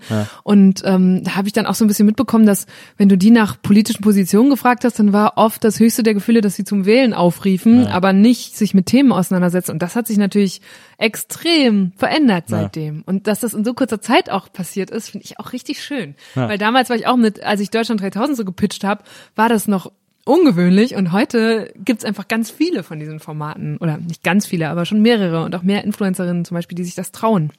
Das ist richtig gut. Ich weiß auch, dass das früher immer so äh, gesagt wurde, man darf äh, öffentlich seine politische Haltung oder Meinung oder Präferenz Mhm. sollte man gar nicht so äußern, das ist nicht so gut. So ähnlich wie, wie Deutsche über, über Geld sprechen oder so. Ja. Das ist privat, das sollte man so für sich behalten und Ja. so. Das, das hat sich jetzt sehr geändert im Ja, Grunde. und gleichzeitig, also ich finde das einerseits auch gut. Ich finde auch zum Beispiel super, mit Freunden und Freundinnen drüber zu reden, was die eigentlich wählen, welchen Parteien die sich nahe fühlen, weil in meinem Fall zumindest war es so, dass ich festgestellt habe, ach krass, ich habe ja wirklich fast von jeder Partei wen dabei und zum Teil so sehr überraschend, wo ich die Leute ganz anders eingeschubladet hätte. Ja. Und andererseits habe ich gerade in den letzten Monaten das Gefühl, dass äh, zum Beispiel auf Instagram diese Politisierung dazu führt, dass du gewisse andere Meinungen, die sind kaum noch zugelassen oder werden sehr schnell so bestraft, obwohl die absolut im demokratischen Spektrum und vertretbar und es gibt auch Argumente dafür, aber es hat sich eine eine so Blasen haben sich herausgebildet, die so sehr streng in eine Richtung marschieren und da bin ich manchmal auch so, ich denke, ah, so war Demokratie jetzt auch nicht gemeint.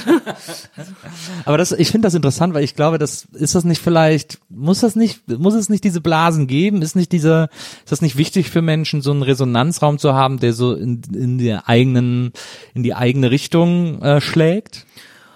Ich würde mir eigentlich eher wünschen, dass man in dem Resonanzraum lernt, mit anderen Meinungen umzugehen. Also die sind ja auch dafür da, dass du deine eigene schärfen kannst und nicht, dass du dich, du musst dich nicht deshalb komplett auch von jemandem anders abgrenzen. Also dann werden ja diese, weiß ich nicht, jetzt will jetzt auch nicht dieses Feuilleton Cancel Culture Ding Ah, aufmachen, Ja, aber sich dann dann Leute eklig. sofort in dem Sinne jetzt zu entfolgen oder zu sagen, nee, die Person ist für mich gestorben, weil die hat in der einen Sache eine andere Haltung als Ja. ich, das ist doch überhaupt nicht der Gedanke. So und das, ah, das hat mich zuletzt und ich beobachte das jetzt auch bei manchen, insbesondere Frauen, denen ich folge oder deren Podcast ich höre, dass die auf einmal das Gefühl haben, sie müssen sich für alles entschuldigen, was nur in die geringste politische Richtung geht Ja. oder wenn man einen Witz macht, dass man sofort sagt, ja, aber der ist so und so gemeint.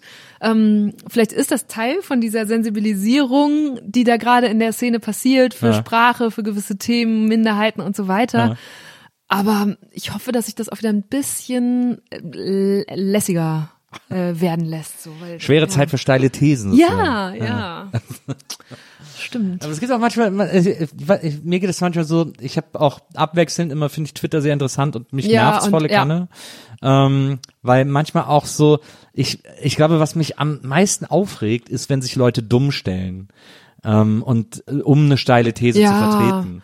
Ähm, da gibt's so, da gibt's auch äh, Chefredakteure deutscher Tageszeitungen, die ich nicht nennen will, die damit regelmäßig brillieren, Ja. ähm, indem sie sich so richtig doof stellen, weil sie so ein bisschen äh, Leute vom anderen politischen Spektrum kitzeln wollen. Oder weil sie einfach auf die Schnelle so ein paar Likes einsammeln Ja, ja. wollen. Das finde ich auch richtig. Das ist aber doch, Ah. aber das, da denke ich immer so in- in Amerika, da gibt's zum Beispiel so in der Highschool und so gibt's ja schon so Debating Clubs und so. Und da Ja. wird, da ist, da wird äh, Debattieren wirklich so gelehrt auch und so an Schulen.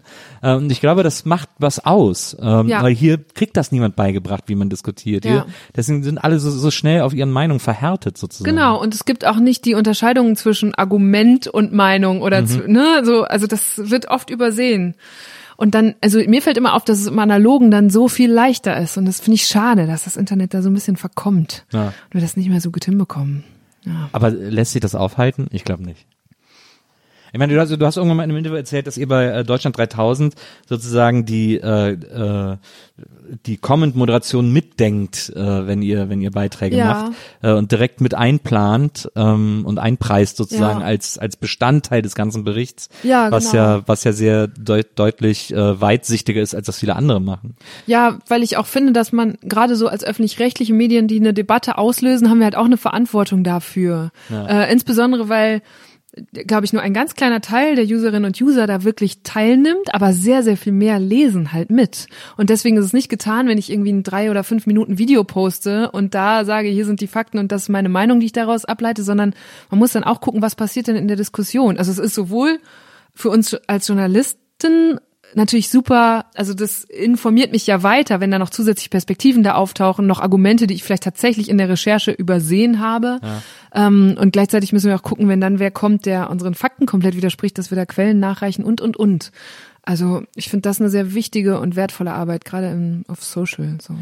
Ich finde das interessant im äh, als äh, also öffentlich-rechtliche Medien werden ja immer als so ein Kosmos betrachtet, der irgendwie äh, bis oben hin vollgepumpt ist mit Kohle, der einen riesigen Verwaltungsapparat äh, äh, irgendwie durchfüttern muss und so.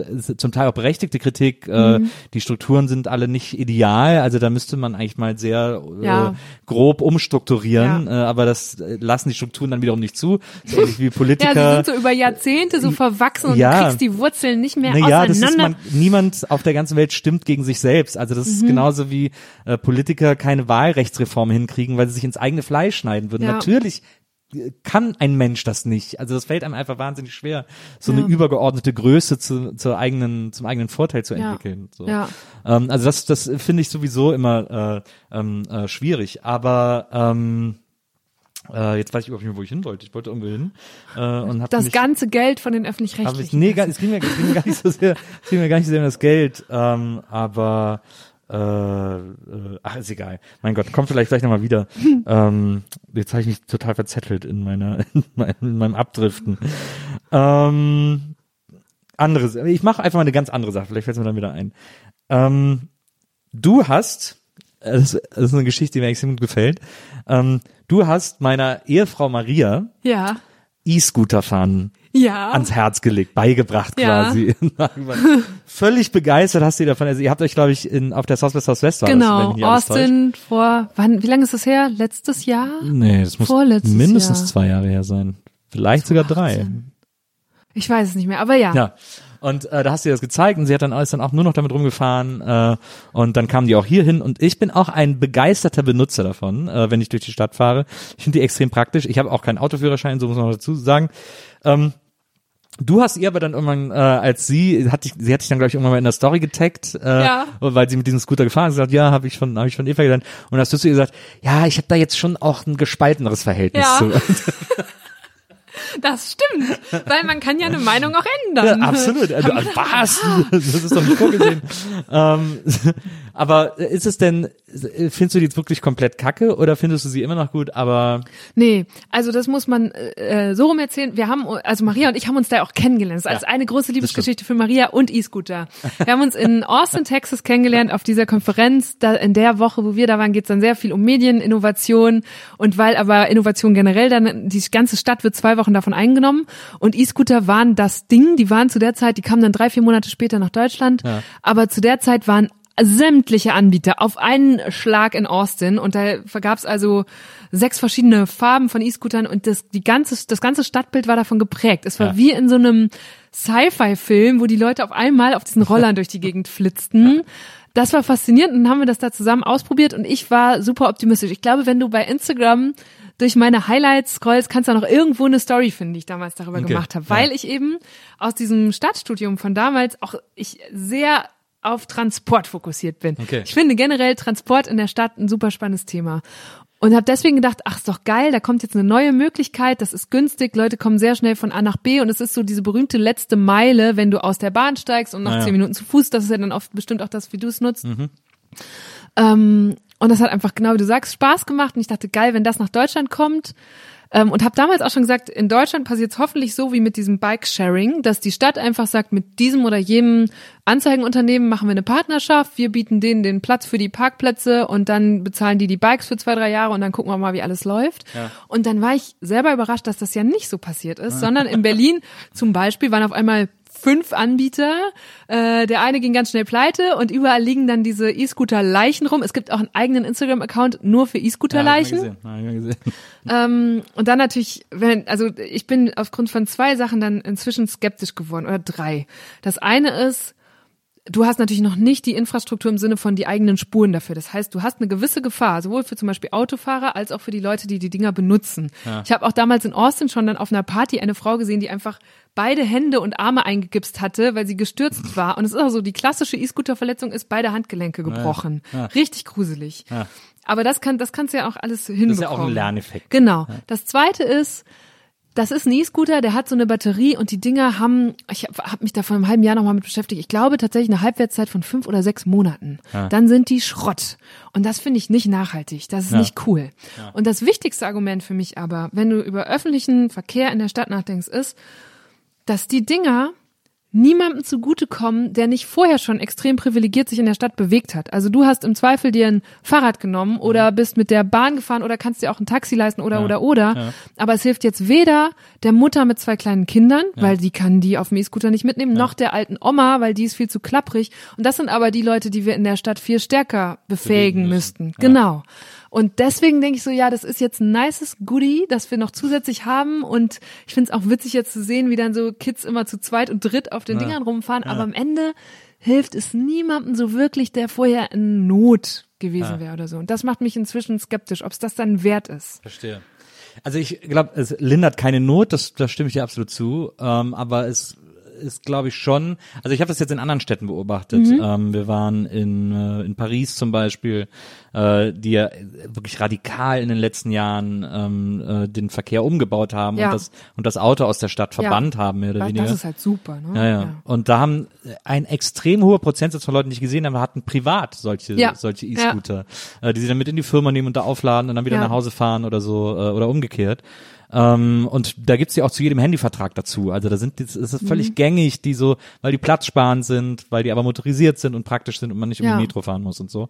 Ähm, also ich glaube, es, es gibt eine, es gibt ein sinnvolles äh, Benutzungskonzept für diese Teile. Da bist du wahrscheinlich auch schon mal das Schrottargument so ein bisschen los, weil die natürlich viel besser Genau. gepflegt werden, Genau. wenn sie Besitz sind Genau. und ne, die dann glaub- länger benutzt werden. Ich glaube aber auch, dass hier jetzt bei den Her bei den Anbietern so ein leichtes Umdenken, also sie können natürlich die nicht, also der, diejenigen, die uns die Roller hier anbieten, die können die ja nicht haltbarer bauen. Aber was mir jetzt auffällt bei den Rollern, die jetzt auf der Straße stehen, die sind alle viel mehr geschützt, die haben jetzt so Schutz am Display, manche haben auch so die Batterien so ganz groß geschützt und so. Also das scheint auch ein Umdenken zu sein, weil das sich wahrscheinlich auch nicht rechnet, wenn die so schnell Schrott gehen, Ja. ähm, da äh, die irgendwie so zu gestalten, dass die, dass die länger haltbar sind, dass Ja. man da irgendwie länger auch als Firma was von hat. Also ich finde die, ich bin mal gespannt, ob es die in fünf Jahren immer noch gibt, auch in dieser Dichte. Äh, Sie sind halt für mich am spannendsten als so ein Symptom von Sharing im öffentlichen Transport. Weil ich glaube, das ist für alle, die in der Stadt wohnen, da muss man ja immer unterscheiden, weil sich sonst Leute, die so ländlicher wohnen oder pendeln, sehr angegriffen fühlen. Aber für alle, die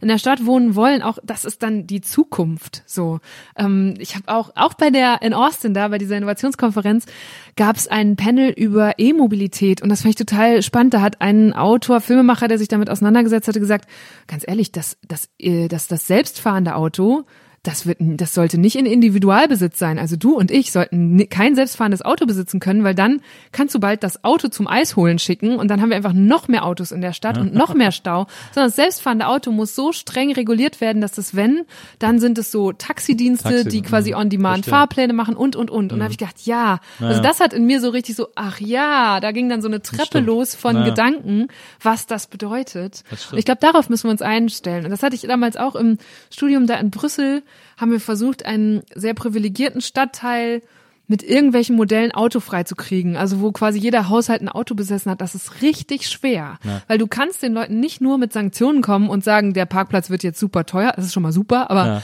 ähm, du musst dann auch einen Anreiz bieten, eine Alternative zu haben. Und dann muss die U-Bahn-Station vor der Stadt und die gut gepflegten Fahrräder und, und, und, Mhm.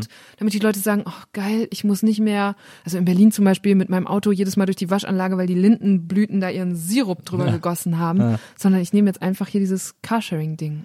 Aber es ist, es ist wirklich ein sehr langer Weg. Ich weiß nicht, ob wir das noch miterleben werden, äh, dass die Städte autofrei werden und, Doch, und ich glaube schon. Naja, ich habe zum Beispiel zuletzt gab's hier in, habe ich in der Zeitung verfolgt in, äh, in Prenzlauer Berg, ähm, ich, ich weiß nicht, ob es Kollwitzplatz war oder so, irgendein so Platz. Ähm, und äh, da haben sie gesagt, lass uns doch mal an drei Samstagen im Jahr äh, die Straße autofrei machen und dann so zum Kinderspielplatz machen.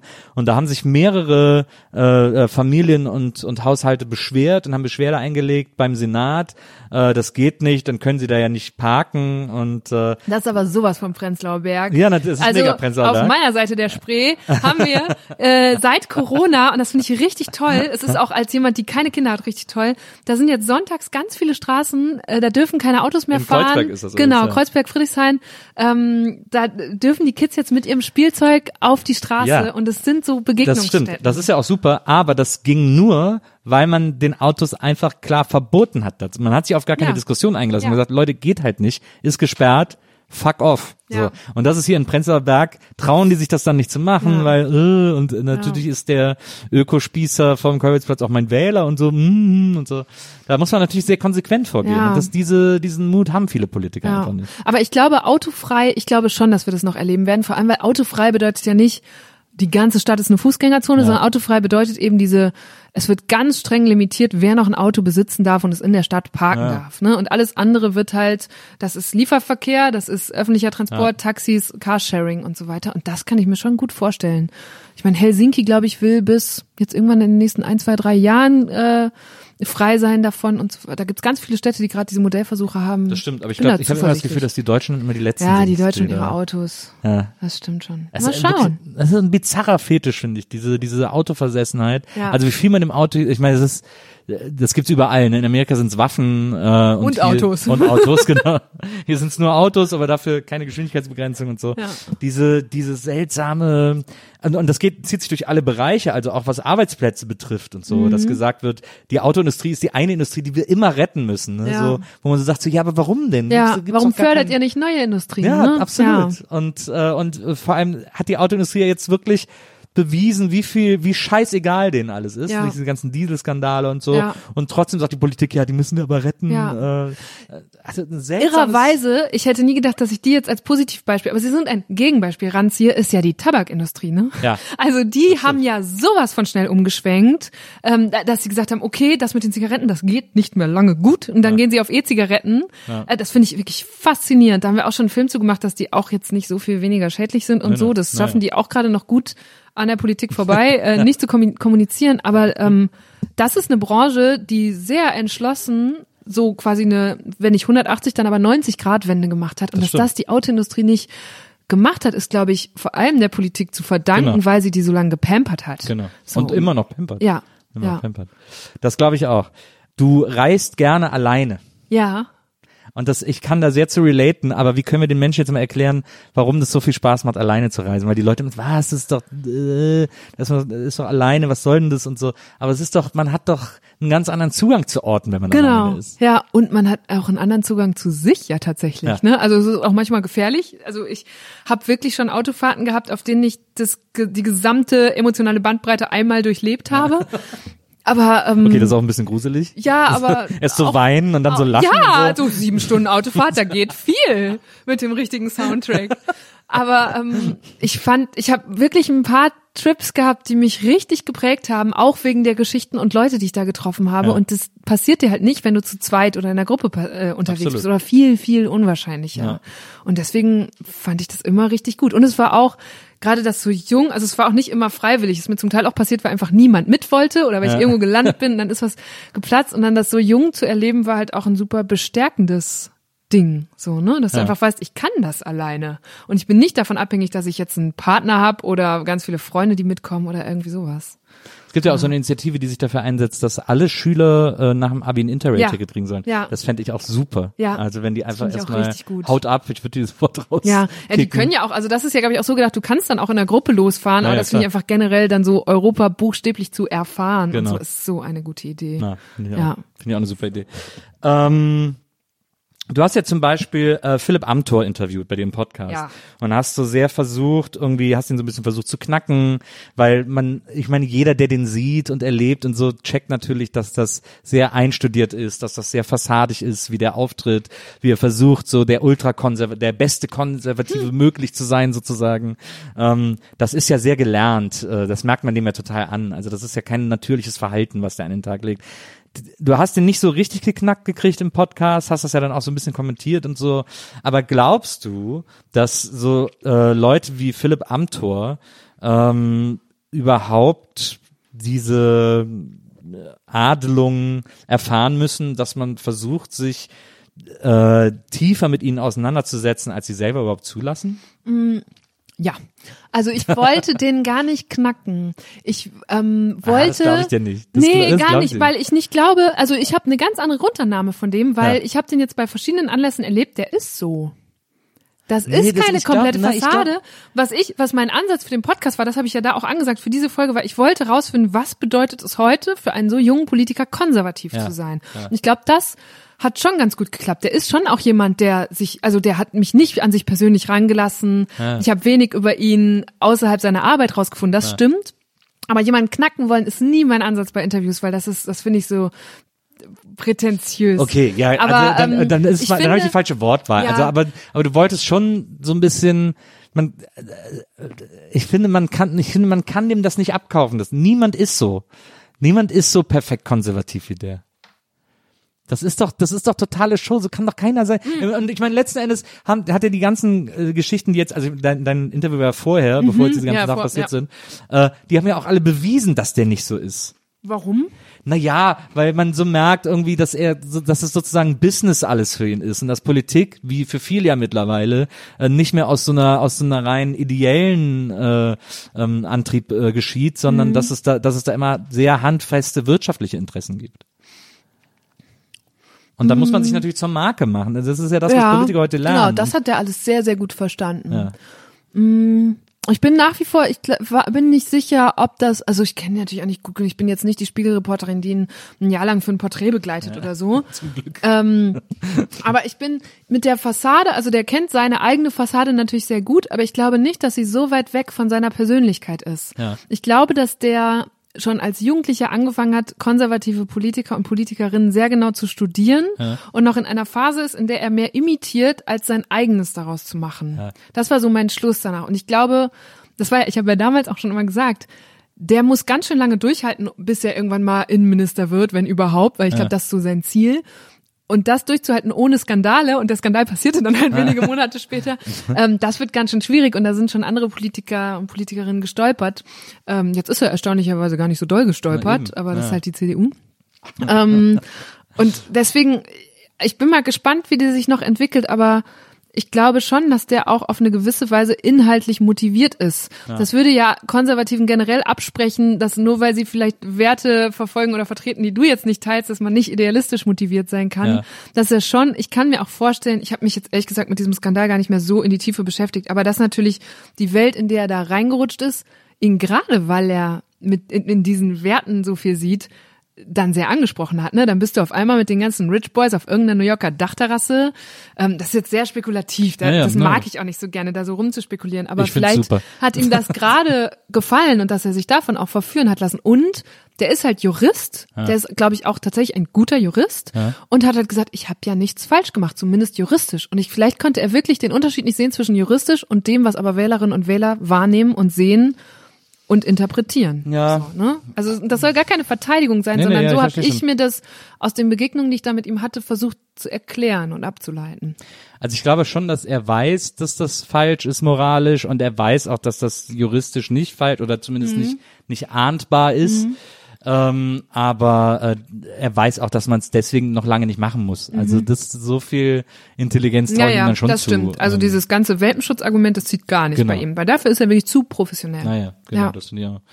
Ähm, aber ich finde, ich habe mich da wahnsinnig drüber geärgert. Äh, ich habe mich auch darüber geärgert, dass das keine Konsequenzen hatte. Aber das ist etwas, was ich heute in der Politik sowieso beobachte, Mhm. dass dieses ähm, dieses Konsequenzen ziehen, gerade bei Konservativen, aber auch bei auch bei vielen anderen. Äh, also ich meine, äh, guck dir Leute wie Palmer an oder so, ne, das, oder Ja. oder Sarrazin, wo es wirklich ein Krampf war, den endlich rauszukriegen. Oder Ähm, jetzt Scheuer. oder Scheuer. Also ich genau. bin mal gespannt, wer weiß, wenn dieser Podcast veröffentlicht wird, ob er dann noch im Amt das ist. Aber im Zweifel ist er das zumindest noch bis Januar. Ich glaube, da muss er das nächste Ja, Mal aber vor der diesem zum Beispiel ist auch so ein guter Fall, weil der auch nur aus dem Amt geht, wenn er rausgetragen wird. Also der ist Mhm. auch keiner, der da jetzt, äh, der, der, der sozusagen sagt, ich stehe dafür so- gerade und, und ziehe die Konsequenzen, sondern der sagt, der, Vielleicht sieht er auch immer noch nicht, was er falsch gemacht doch, hat. doch, das, sieht der also, ganz genau. Das sieht der ganz genau. Ja. Weil der hat ja jetzt sozusagen diese, diese Agentur, die er jetzt gegründet hat, die sich um den Netzausbau kümmern soll, Mhm. die so mega sinnlos ist, äh, die hat er, glaube ich, nur äh, gegründet, damit er sozusagen Arbeitgeber hat, wenn er aus der Politik rausgeht. Ja gut. So, so ein Auftraggeber. Hm. Also es ist sehr spekulativ, aber es ist, ähm, der Typ ist einfach äh, ein Schlitz so im schlechtmöglichsten Sinne. Ähm, und äh, dem, wie man so schön sagt, dem würde ich nicht so weit trauen, wie ich ihn werfen kann. Ähm, Ja. Weil das, äh, weil ich, also äh, ich kann mich erinnern an so Politskandale, als ich irgendwie klein war, die ich im Fernsehen irgendwie mitbekommen habe oder über die meine Eltern geredet haben oder die ich im Spiegel meines Vaters gesehen habe. Ähm, äh, wo ich auch noch nicht so viel über Politik kapiert habe. Aber was ich immer verstanden habe, war so diese diese ganzen Rücktritte, wenn es irgendwie so ein Fehlverhalten gab, das Ja. politisch fragwürdig war. Ja. Ähm, und das waren das waren Pisselsgründe irgendwie so. Ne? Das war echt völlig uninteressanter Scheiß, für den einzelne Leute zurückgetreten Ja. sind. Oder auch die Zeit, in der Merkel regelmäßig jemandem ihr vollstes Vertrauen. Vertrauen, Ja. ausgesprochen hat und dann war das aber ganz schnell vorbei. Ja, bei der ist, es, Ja. der ist das jetzt, glaube ich, so ein bisschen egal. Die will jetzt sozusagen Ja. ihr Erbe verwalten. Die will das noch gut in die Genau. Garage fahren und Genau. dann, ja. Deswegen ist sie ja nicht mehr so, so ambitioniert, sich um solche Hyopies zu kümmern. Ja. Aber weil du gerade gefragt hast, ist es dann gerechtfertigt, dem Hyopai quasi die Bühne zu geben?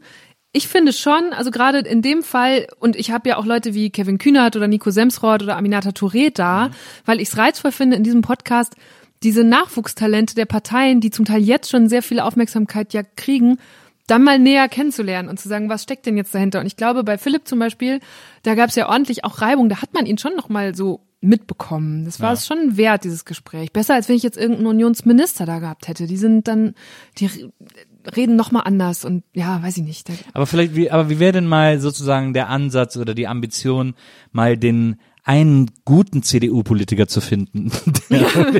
Das kommt dann, kommt vielleicht in der nächsten Runde. Also es ist ja, das ist, da bin ich jetzt wieder öffentlich-rechtlich, ne? Ja. Ich muss jetzt ja mal quasi, also ich brauche noch mal jemand von der FDP und noch mal Ja, ja. jemand von der Linken und Verstehe. dann kommt die nächste Unionsrunde und dann gucke ich mal, wer da auftaucht. Ich fand das So. zum Beispiel interessant, als äh, Philipp Amthor bei äh, Kurt Krömer war, äh, bei Shea Krömer. Ja, ja, ja. Ähm, äh, das war ja, der hat den ja, also der hatte den ja auch wirklich am Kieker und hat Mhm. aber da auch nicht hinterm Berg mitgehalten und so.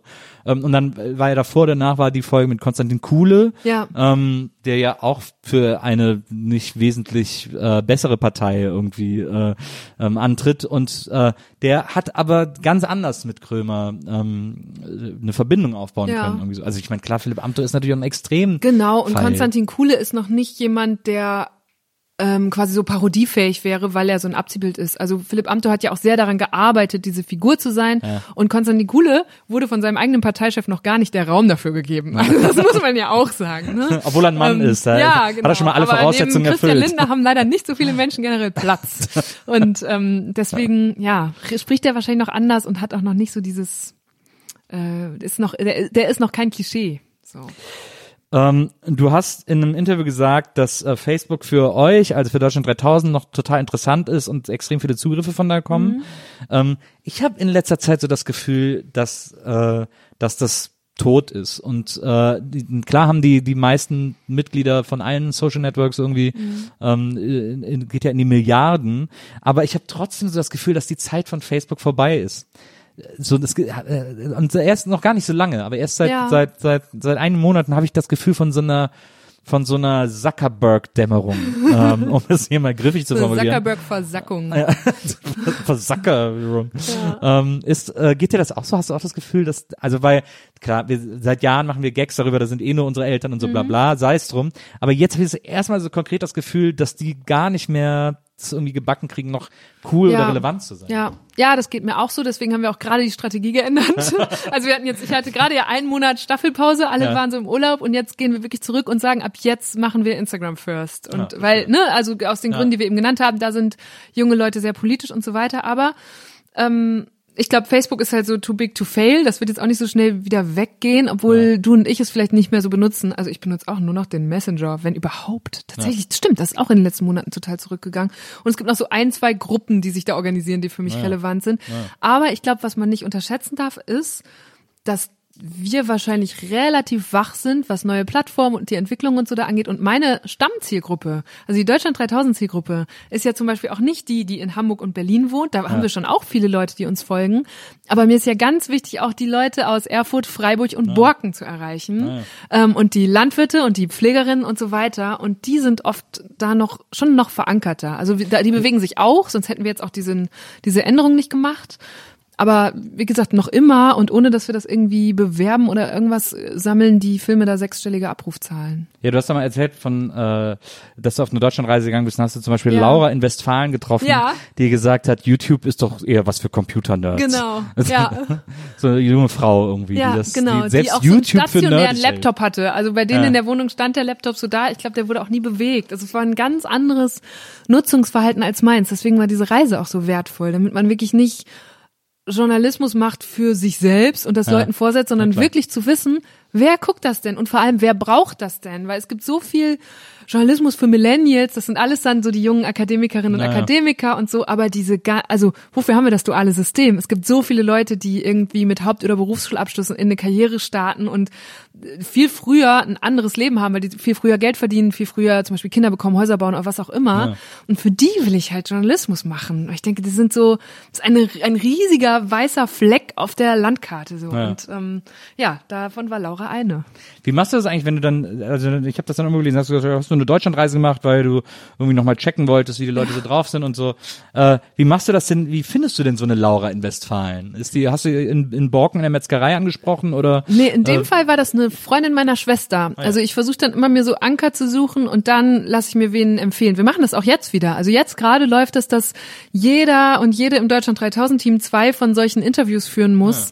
Und ich habe auch gesagt, Leute, bitte geht jetzt nicht alle, nur weil ihr in Berlin wohnt äh, und sucht euch im Kiosk äh, äh, den nächsten Spätmann. 20-Jährigen, Naja. genau, sondern fragt mal zu Hause, ob jemand jemanden kennt. Mhm. So, und dann sprecht mit denen, damit wir so ein breiteres, auch geografisch breiteres Bild haben.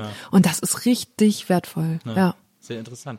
Ist natürlich anekdotische Genau, äh, Evidenz, aber hilft halt ist ja auch schon, weil trotzdem, wenn ne, ja. zwölf Leute das machen und zwölf mal zwei Interviews sind 24 aus ganz Deutschland, Ost, West und so weiter, dann kommt was zusammen. Du darfst das natürlich nicht falsch nehmen und sagen, oh, das ist jetzt repräsentativ. Aber wenn, wir haben dann bald so einen Workshop, wo wir einander erzählen, was wir gehört haben und du kriegst ganz oft so Schnittmengen mit. Ja. Und merkst dann so, ach, das ist ja ein Phänomen, das kriegen wir hier gar nicht mit oder so. Und äh, dafür ist es halt richtig gut. Faszinierend. Äh, Ja, äh, macht doch Spaß. Du hast in einem, äh, ich glaube, es war ein Fragebogen, äh, da wurdest du gefragt, was dich begeistert, und da hast du gesagt, jedes üppige Frühstücksbuffet. Ja. Oh Gott, wo war, was hast du denn gelesen?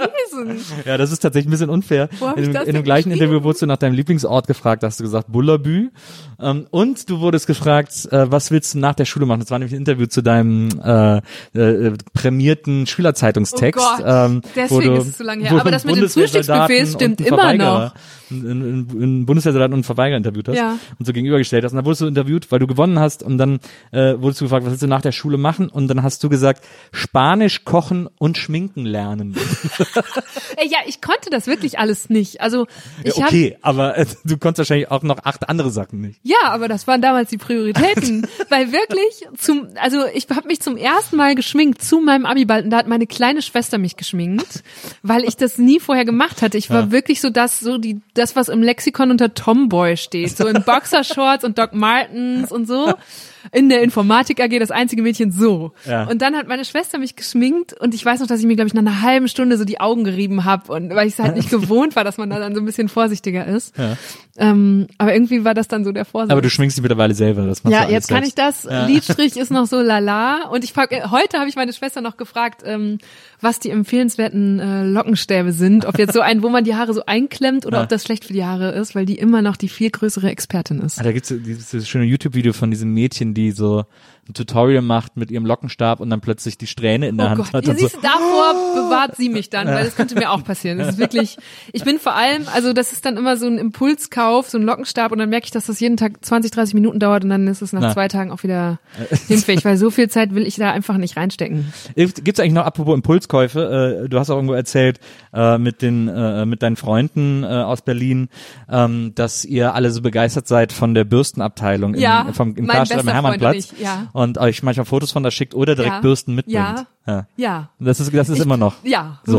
Also ich habe jetzt auch, ich plane noch so ein TikTok über meine Bürsten zu machen, weil ich habe wirklich auch sehr viele inzwischen, auch sehr spezielle. Aber alles Haarbürsten oder?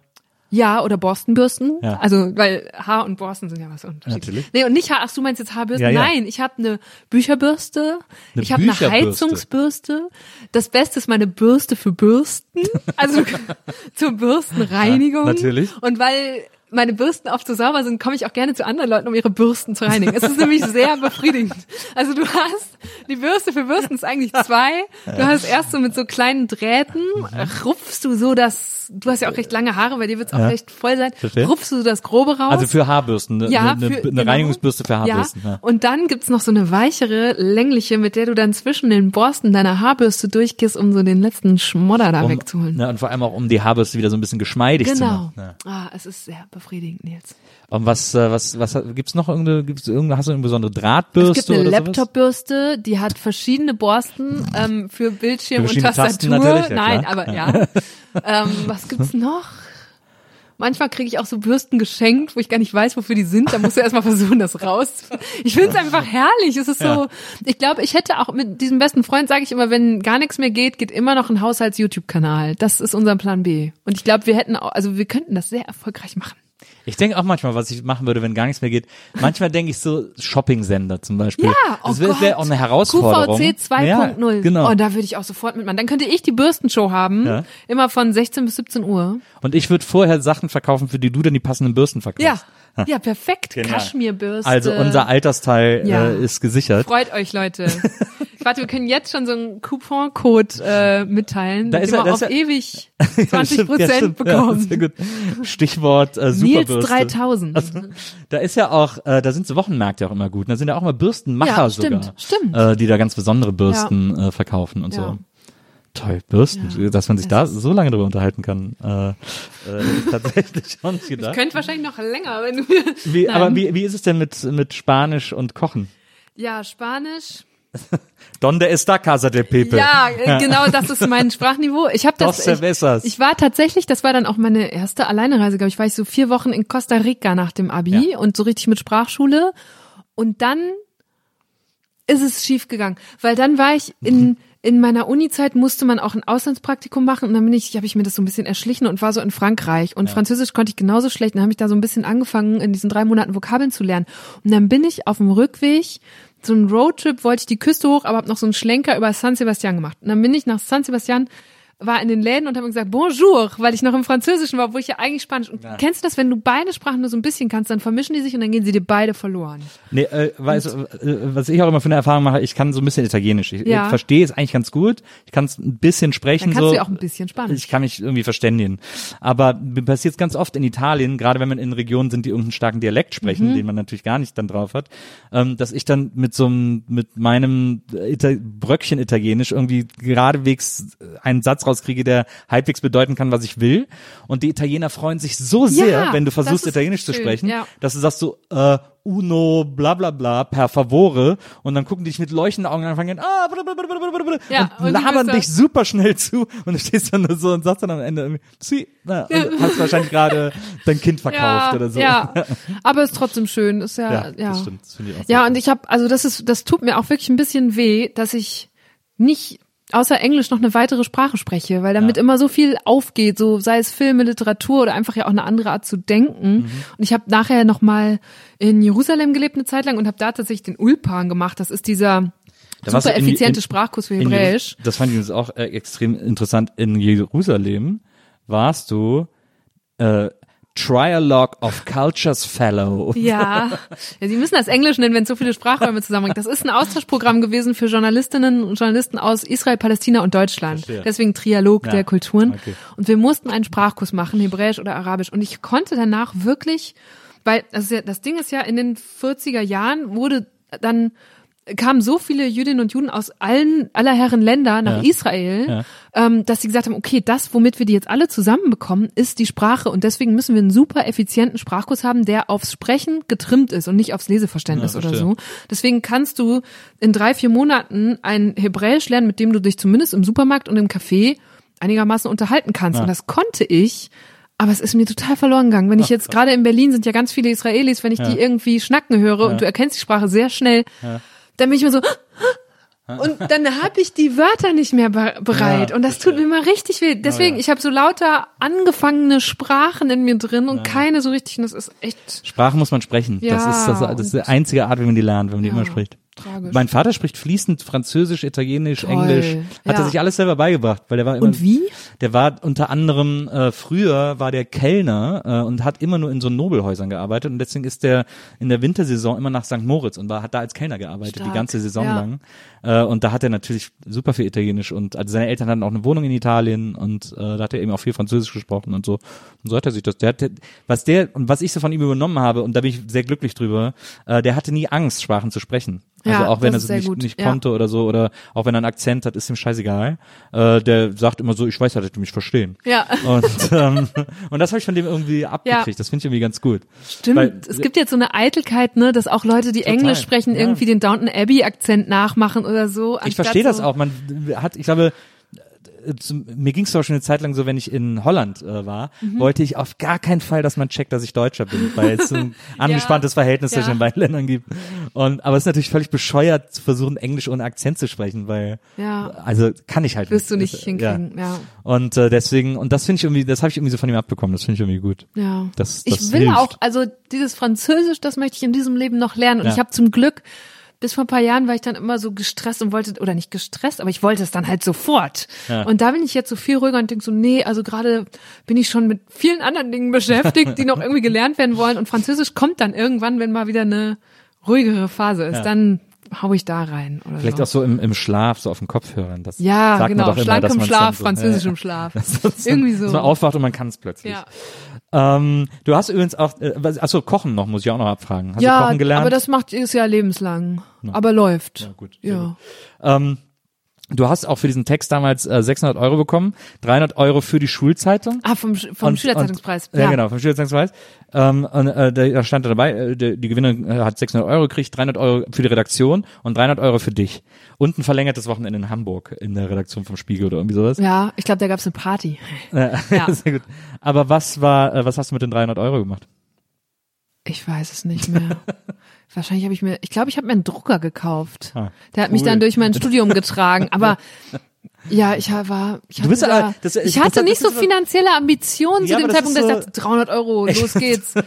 Aber das, ich finde, das passt ganz, weil so der Eindruck, den ich, den ich in verschiedenen Interviews Beispiel von dir habe, ist, dass du so ein, und das ist, glaube ich, auch ein bisschen äh, an deiner Herkunft, äh, deiner Herkunft geschuldigt, so Münsterland und so, ähm, äh, diese ganze Region. Du bist so ein wahnsinnig praktischer Mensch. Ich ja. glaube, dass du, dass du sehr praktisch und pragmatisch an Dinge rangehst. Übergangsjacken und so. Ja, ja, ja genau. absolut. Und äh, deswegen passt das auch so gut, dass du dir dann Drucker, weil den brauchtest du halt gerade. Ja, ja, war so. Und Das war ja eine Investition damals und der hat richtig lange gehalten. So. Was heißt, wenn du Drucker richtig lang? Zwei Jahre oder? Nee, nee, nee, nee.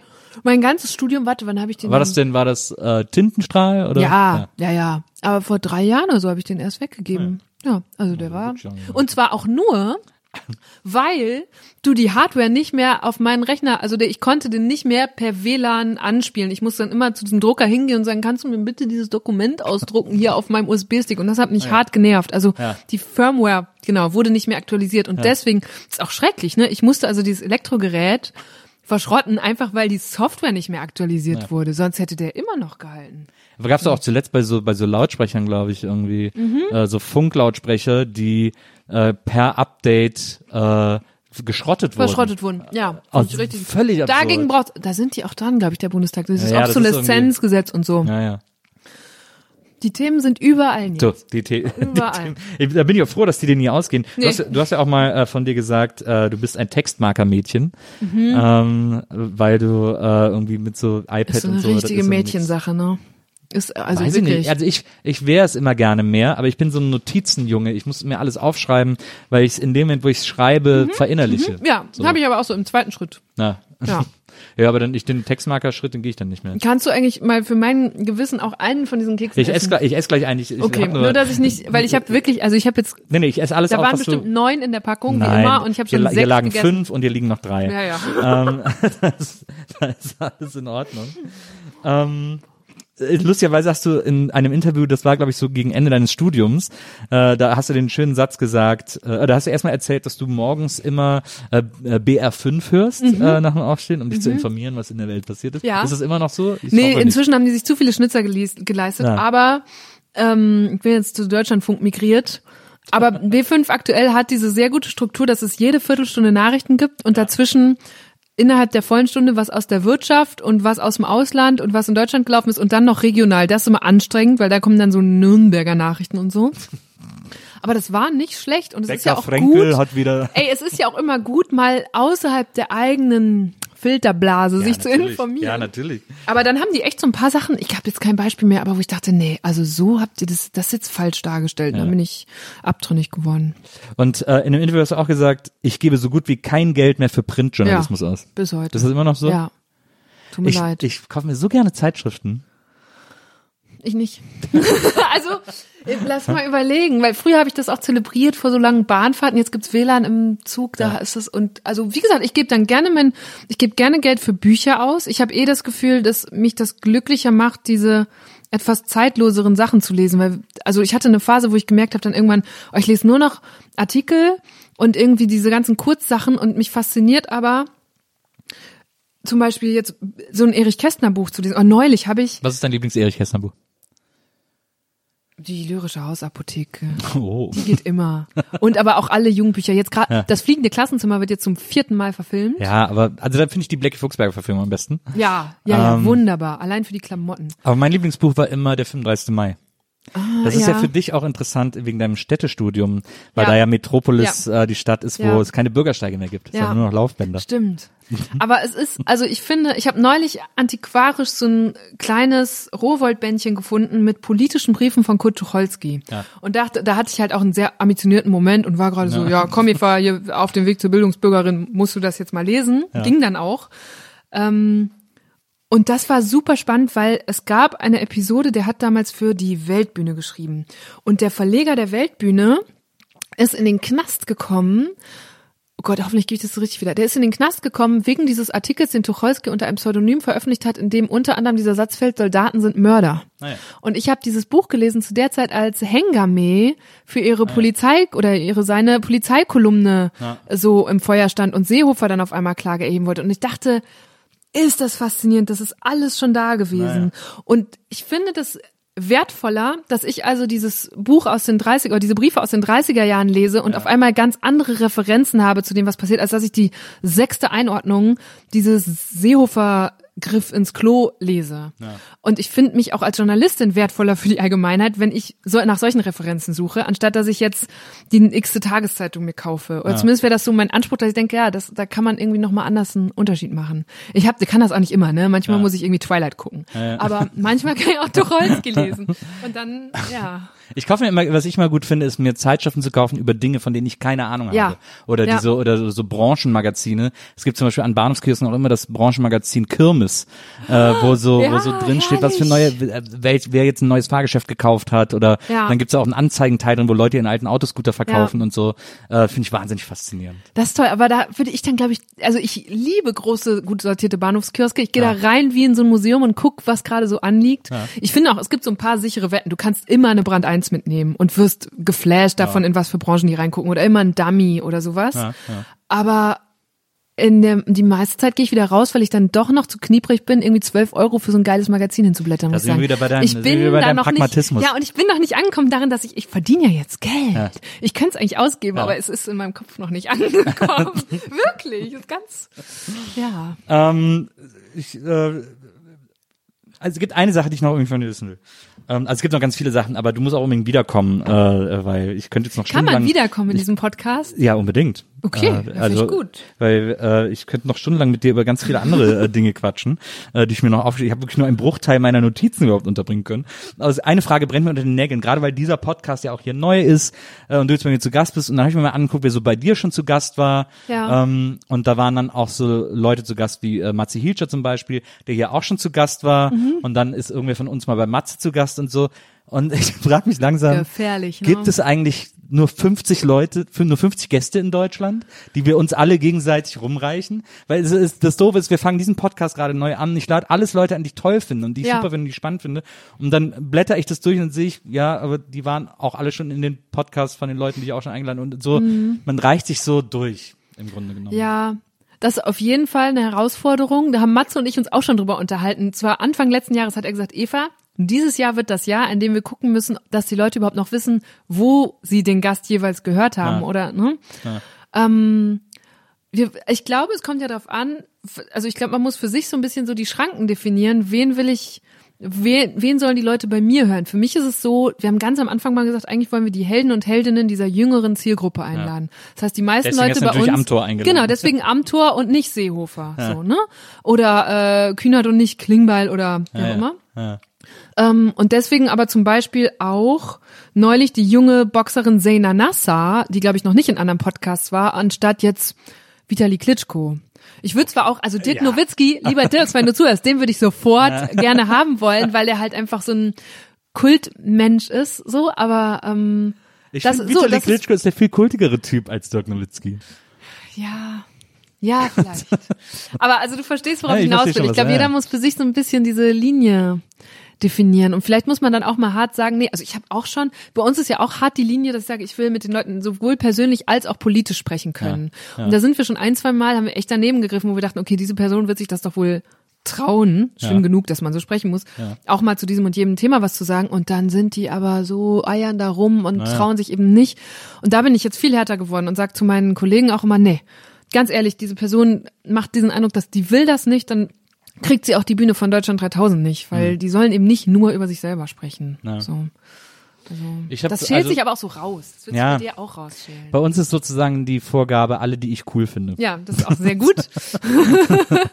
Deswegen wollen wir aber auch irgendwann einfach auch mal äh, englischsprachige Leute einladen Ja. so. Ähm, wir haben auch so, habt ihr auch so eine Liste? Wir haben auch so eine Liste gemacht an so Supergästen, wo wir so wissen, dass wir die wahrscheinlich nicht kriegen werden, aber wo wir so intensiver dran graben wollen. Habt ihr sowas auch? Ich, hab, ich werde auch manchmal gefragt, wer wäre noch mal so der große Wunschgast? Ich hab das gar nicht so richtig. Ja. Ich kann dir auch gar nicht erklären, warum. Aber weil- Merkel würdest du gerne machen. Ja, Also ich meine jetzt ganz beruflich äh, äh, ambitioniert sozusagen. Ja, ich, da, da denke ich halt so ganz, solange die noch im Amt ist, wird die gar nicht so viel von dem erzählen, was ich gerne hören ja, aber würde. so kurz danach. Kurz danach oder ja vielleicht auch, wenn sie dann erstmal, also ich finde, die soll dann erstmal zwei Jahre Urlaub machen und dann hat die vielleicht nochmal Bock oder man erwischt sie in einer guten Situation. Weil ich glaube, das ist eine Person, die wird sich aus der Öffentlichkeit zurückziehen. Die wird jetzt auch kein Buch schreiben oder irgendwas. Ähm, und es wäre spannend, wenn sie dann Lust hat, ein bisschen diese Nähkästchen-Geschichten und in Humor auch mal nach draußen zu lassen und so. Aber ich bin da jetzt nicht so heiß drauf. Ich fände es toll, die zu haben, so. Ja. Ähm, wir haben das auch in der in der Corona-Krise mal versucht mit den ganzen jungen ARD-Wellen und gesagt, Frau Merkel, hier sind gerade ganz viele junge Leute mit äh, Problemen oder mit Herausforderungen und wollen Sie denen das nicht mal einordnen? Äh, das wollte sie nicht. ähm, ja, aber ja, das ist nicht das der Gast oder die Gästin, weshalb ich nachts wach liege tatsächlich. Ich, ich fänd's cool, wenn die, äh, wenn sie fertig ist mit einem, Mhm. äh, wenn sie einen Physik-Podcast machen würde. Ja, das wäre das wäre richtig nice. Genau. Dann Wir nochmal so zuletzt die, haben wir so überlegt bei äh, bei Gäste ist Geistermann, diesem anderen Podcast, äh, haben wir so überlegt, ähm, äh, dass, Podcast. dass das vielleicht cool wäre äh, und sind dann drauf gekommen, am geilsten wäre, wenn äh, Angela Merkel einen Physik-Podcast machen würde, in dem sie in jeder Folge Flair irgendwas von Physik erklärt. Geil, ja. Und dann macht sie, ich habe hier mal eine Modellrechnung gemacht. Ja, ja, das, ähm, das wäre auch, das wäre auch richtig gut, so abends zum Runterkommen. Morgens B5 zum Aufregen und abends Angela Merkel erklärt uns die Welt in physikalischem. Aber wer ist denn so dein ein Grabegast? Ähm, einer ist so, also einer, der ganz oben steht zum Beispiel, wäre Seth Rogen. Ich, weil Oh. das sind so Leute, also Seth Rogen ist zum Beispiel, wo ich glaube, dass ich mich super mit dem verstehen Ja. würde. Das, man mag da auch einem öffentlichen Bild Ja. falsch erliegen oder so, aber das ist trotzdem, den sehe ich auch in Interviews und denke jedes Mal, mit dem verstehe ich mich bestimmt super. Ja. Und deswegen wäre das zum Beispiel so ein totaler Traum ist, weil der auch einfach super cool Ja. ist und so. Ja, stimmt. Ich habe auch so eine Liste von englischsprachigen Gästen. Also wenn es irgendwann Germany 3000 gäbe, dann wüsste ich auch, hätte ich die ersten fünf Slots auf jeden Fall schon voll. Aber ja, müssen wir mal gucken. Naja, dann schauen wir mal, wie viele Gäste sich noch überschneiden. Das ist ja, äh, Gott sei Dank, äh, führen wir auch alle andere Interviews. Ähm, aber äh, wie gesagt, du musst unbedingt nochmal zu mir kommen. Ähm, ich mu muss zum Beispiel auch mit dir darüber sprechen, dass deine Schwester äh, Brettspielabende veranstaltet. Ja, äh, stimmt, Und du ja. lächelnd daneben sitzt und so, weil ich bin ein riesen Brettspiel-Fan. Ich weiß, Ähm, ja. Da müssen wir irgendwie... Mach doch einen Brettspiel-Podcast, obwohl den gibt's ja auch schon von Gibt's, gibt's sehr gute Alina. Brettspiel-Podcasts. Und dann bringe ich meine Bürstenkollektion mit. Ja, so. Und dann, ja, Bürsten und Brettspiele. Das ist auch ein guter Titel direkt. Ja, perfekt. Machen wir. Ähm, Eva, vielen, vielen Dank, dass du da warst. Danke für die Ähm, hab mich Einladung. Und die gefreut. Kekse. Ja, es hat Gott sei Dank sind noch ein paar für mich übrig. Ähm, es hat sehr großen Spaß gemacht und äh, bis ganz bald. Yes, hoffentlich. Und liebe ZuhörerInnen, wir hören uns nächstes Mal wieder hier bei der Nils Buckelberg Erfahrung. Bis dahin, macht's gut. Tschüss. Die Nils Bokelberg Erfahrung. Von und mit Nils Bokelberg. Eine Produktion von Pool Artists. Team Wenzel Burmeier, Lisa Hertwig, Maria Lorenz Bokelberg, Frieda Morische und natürlich Nils Bokelberg.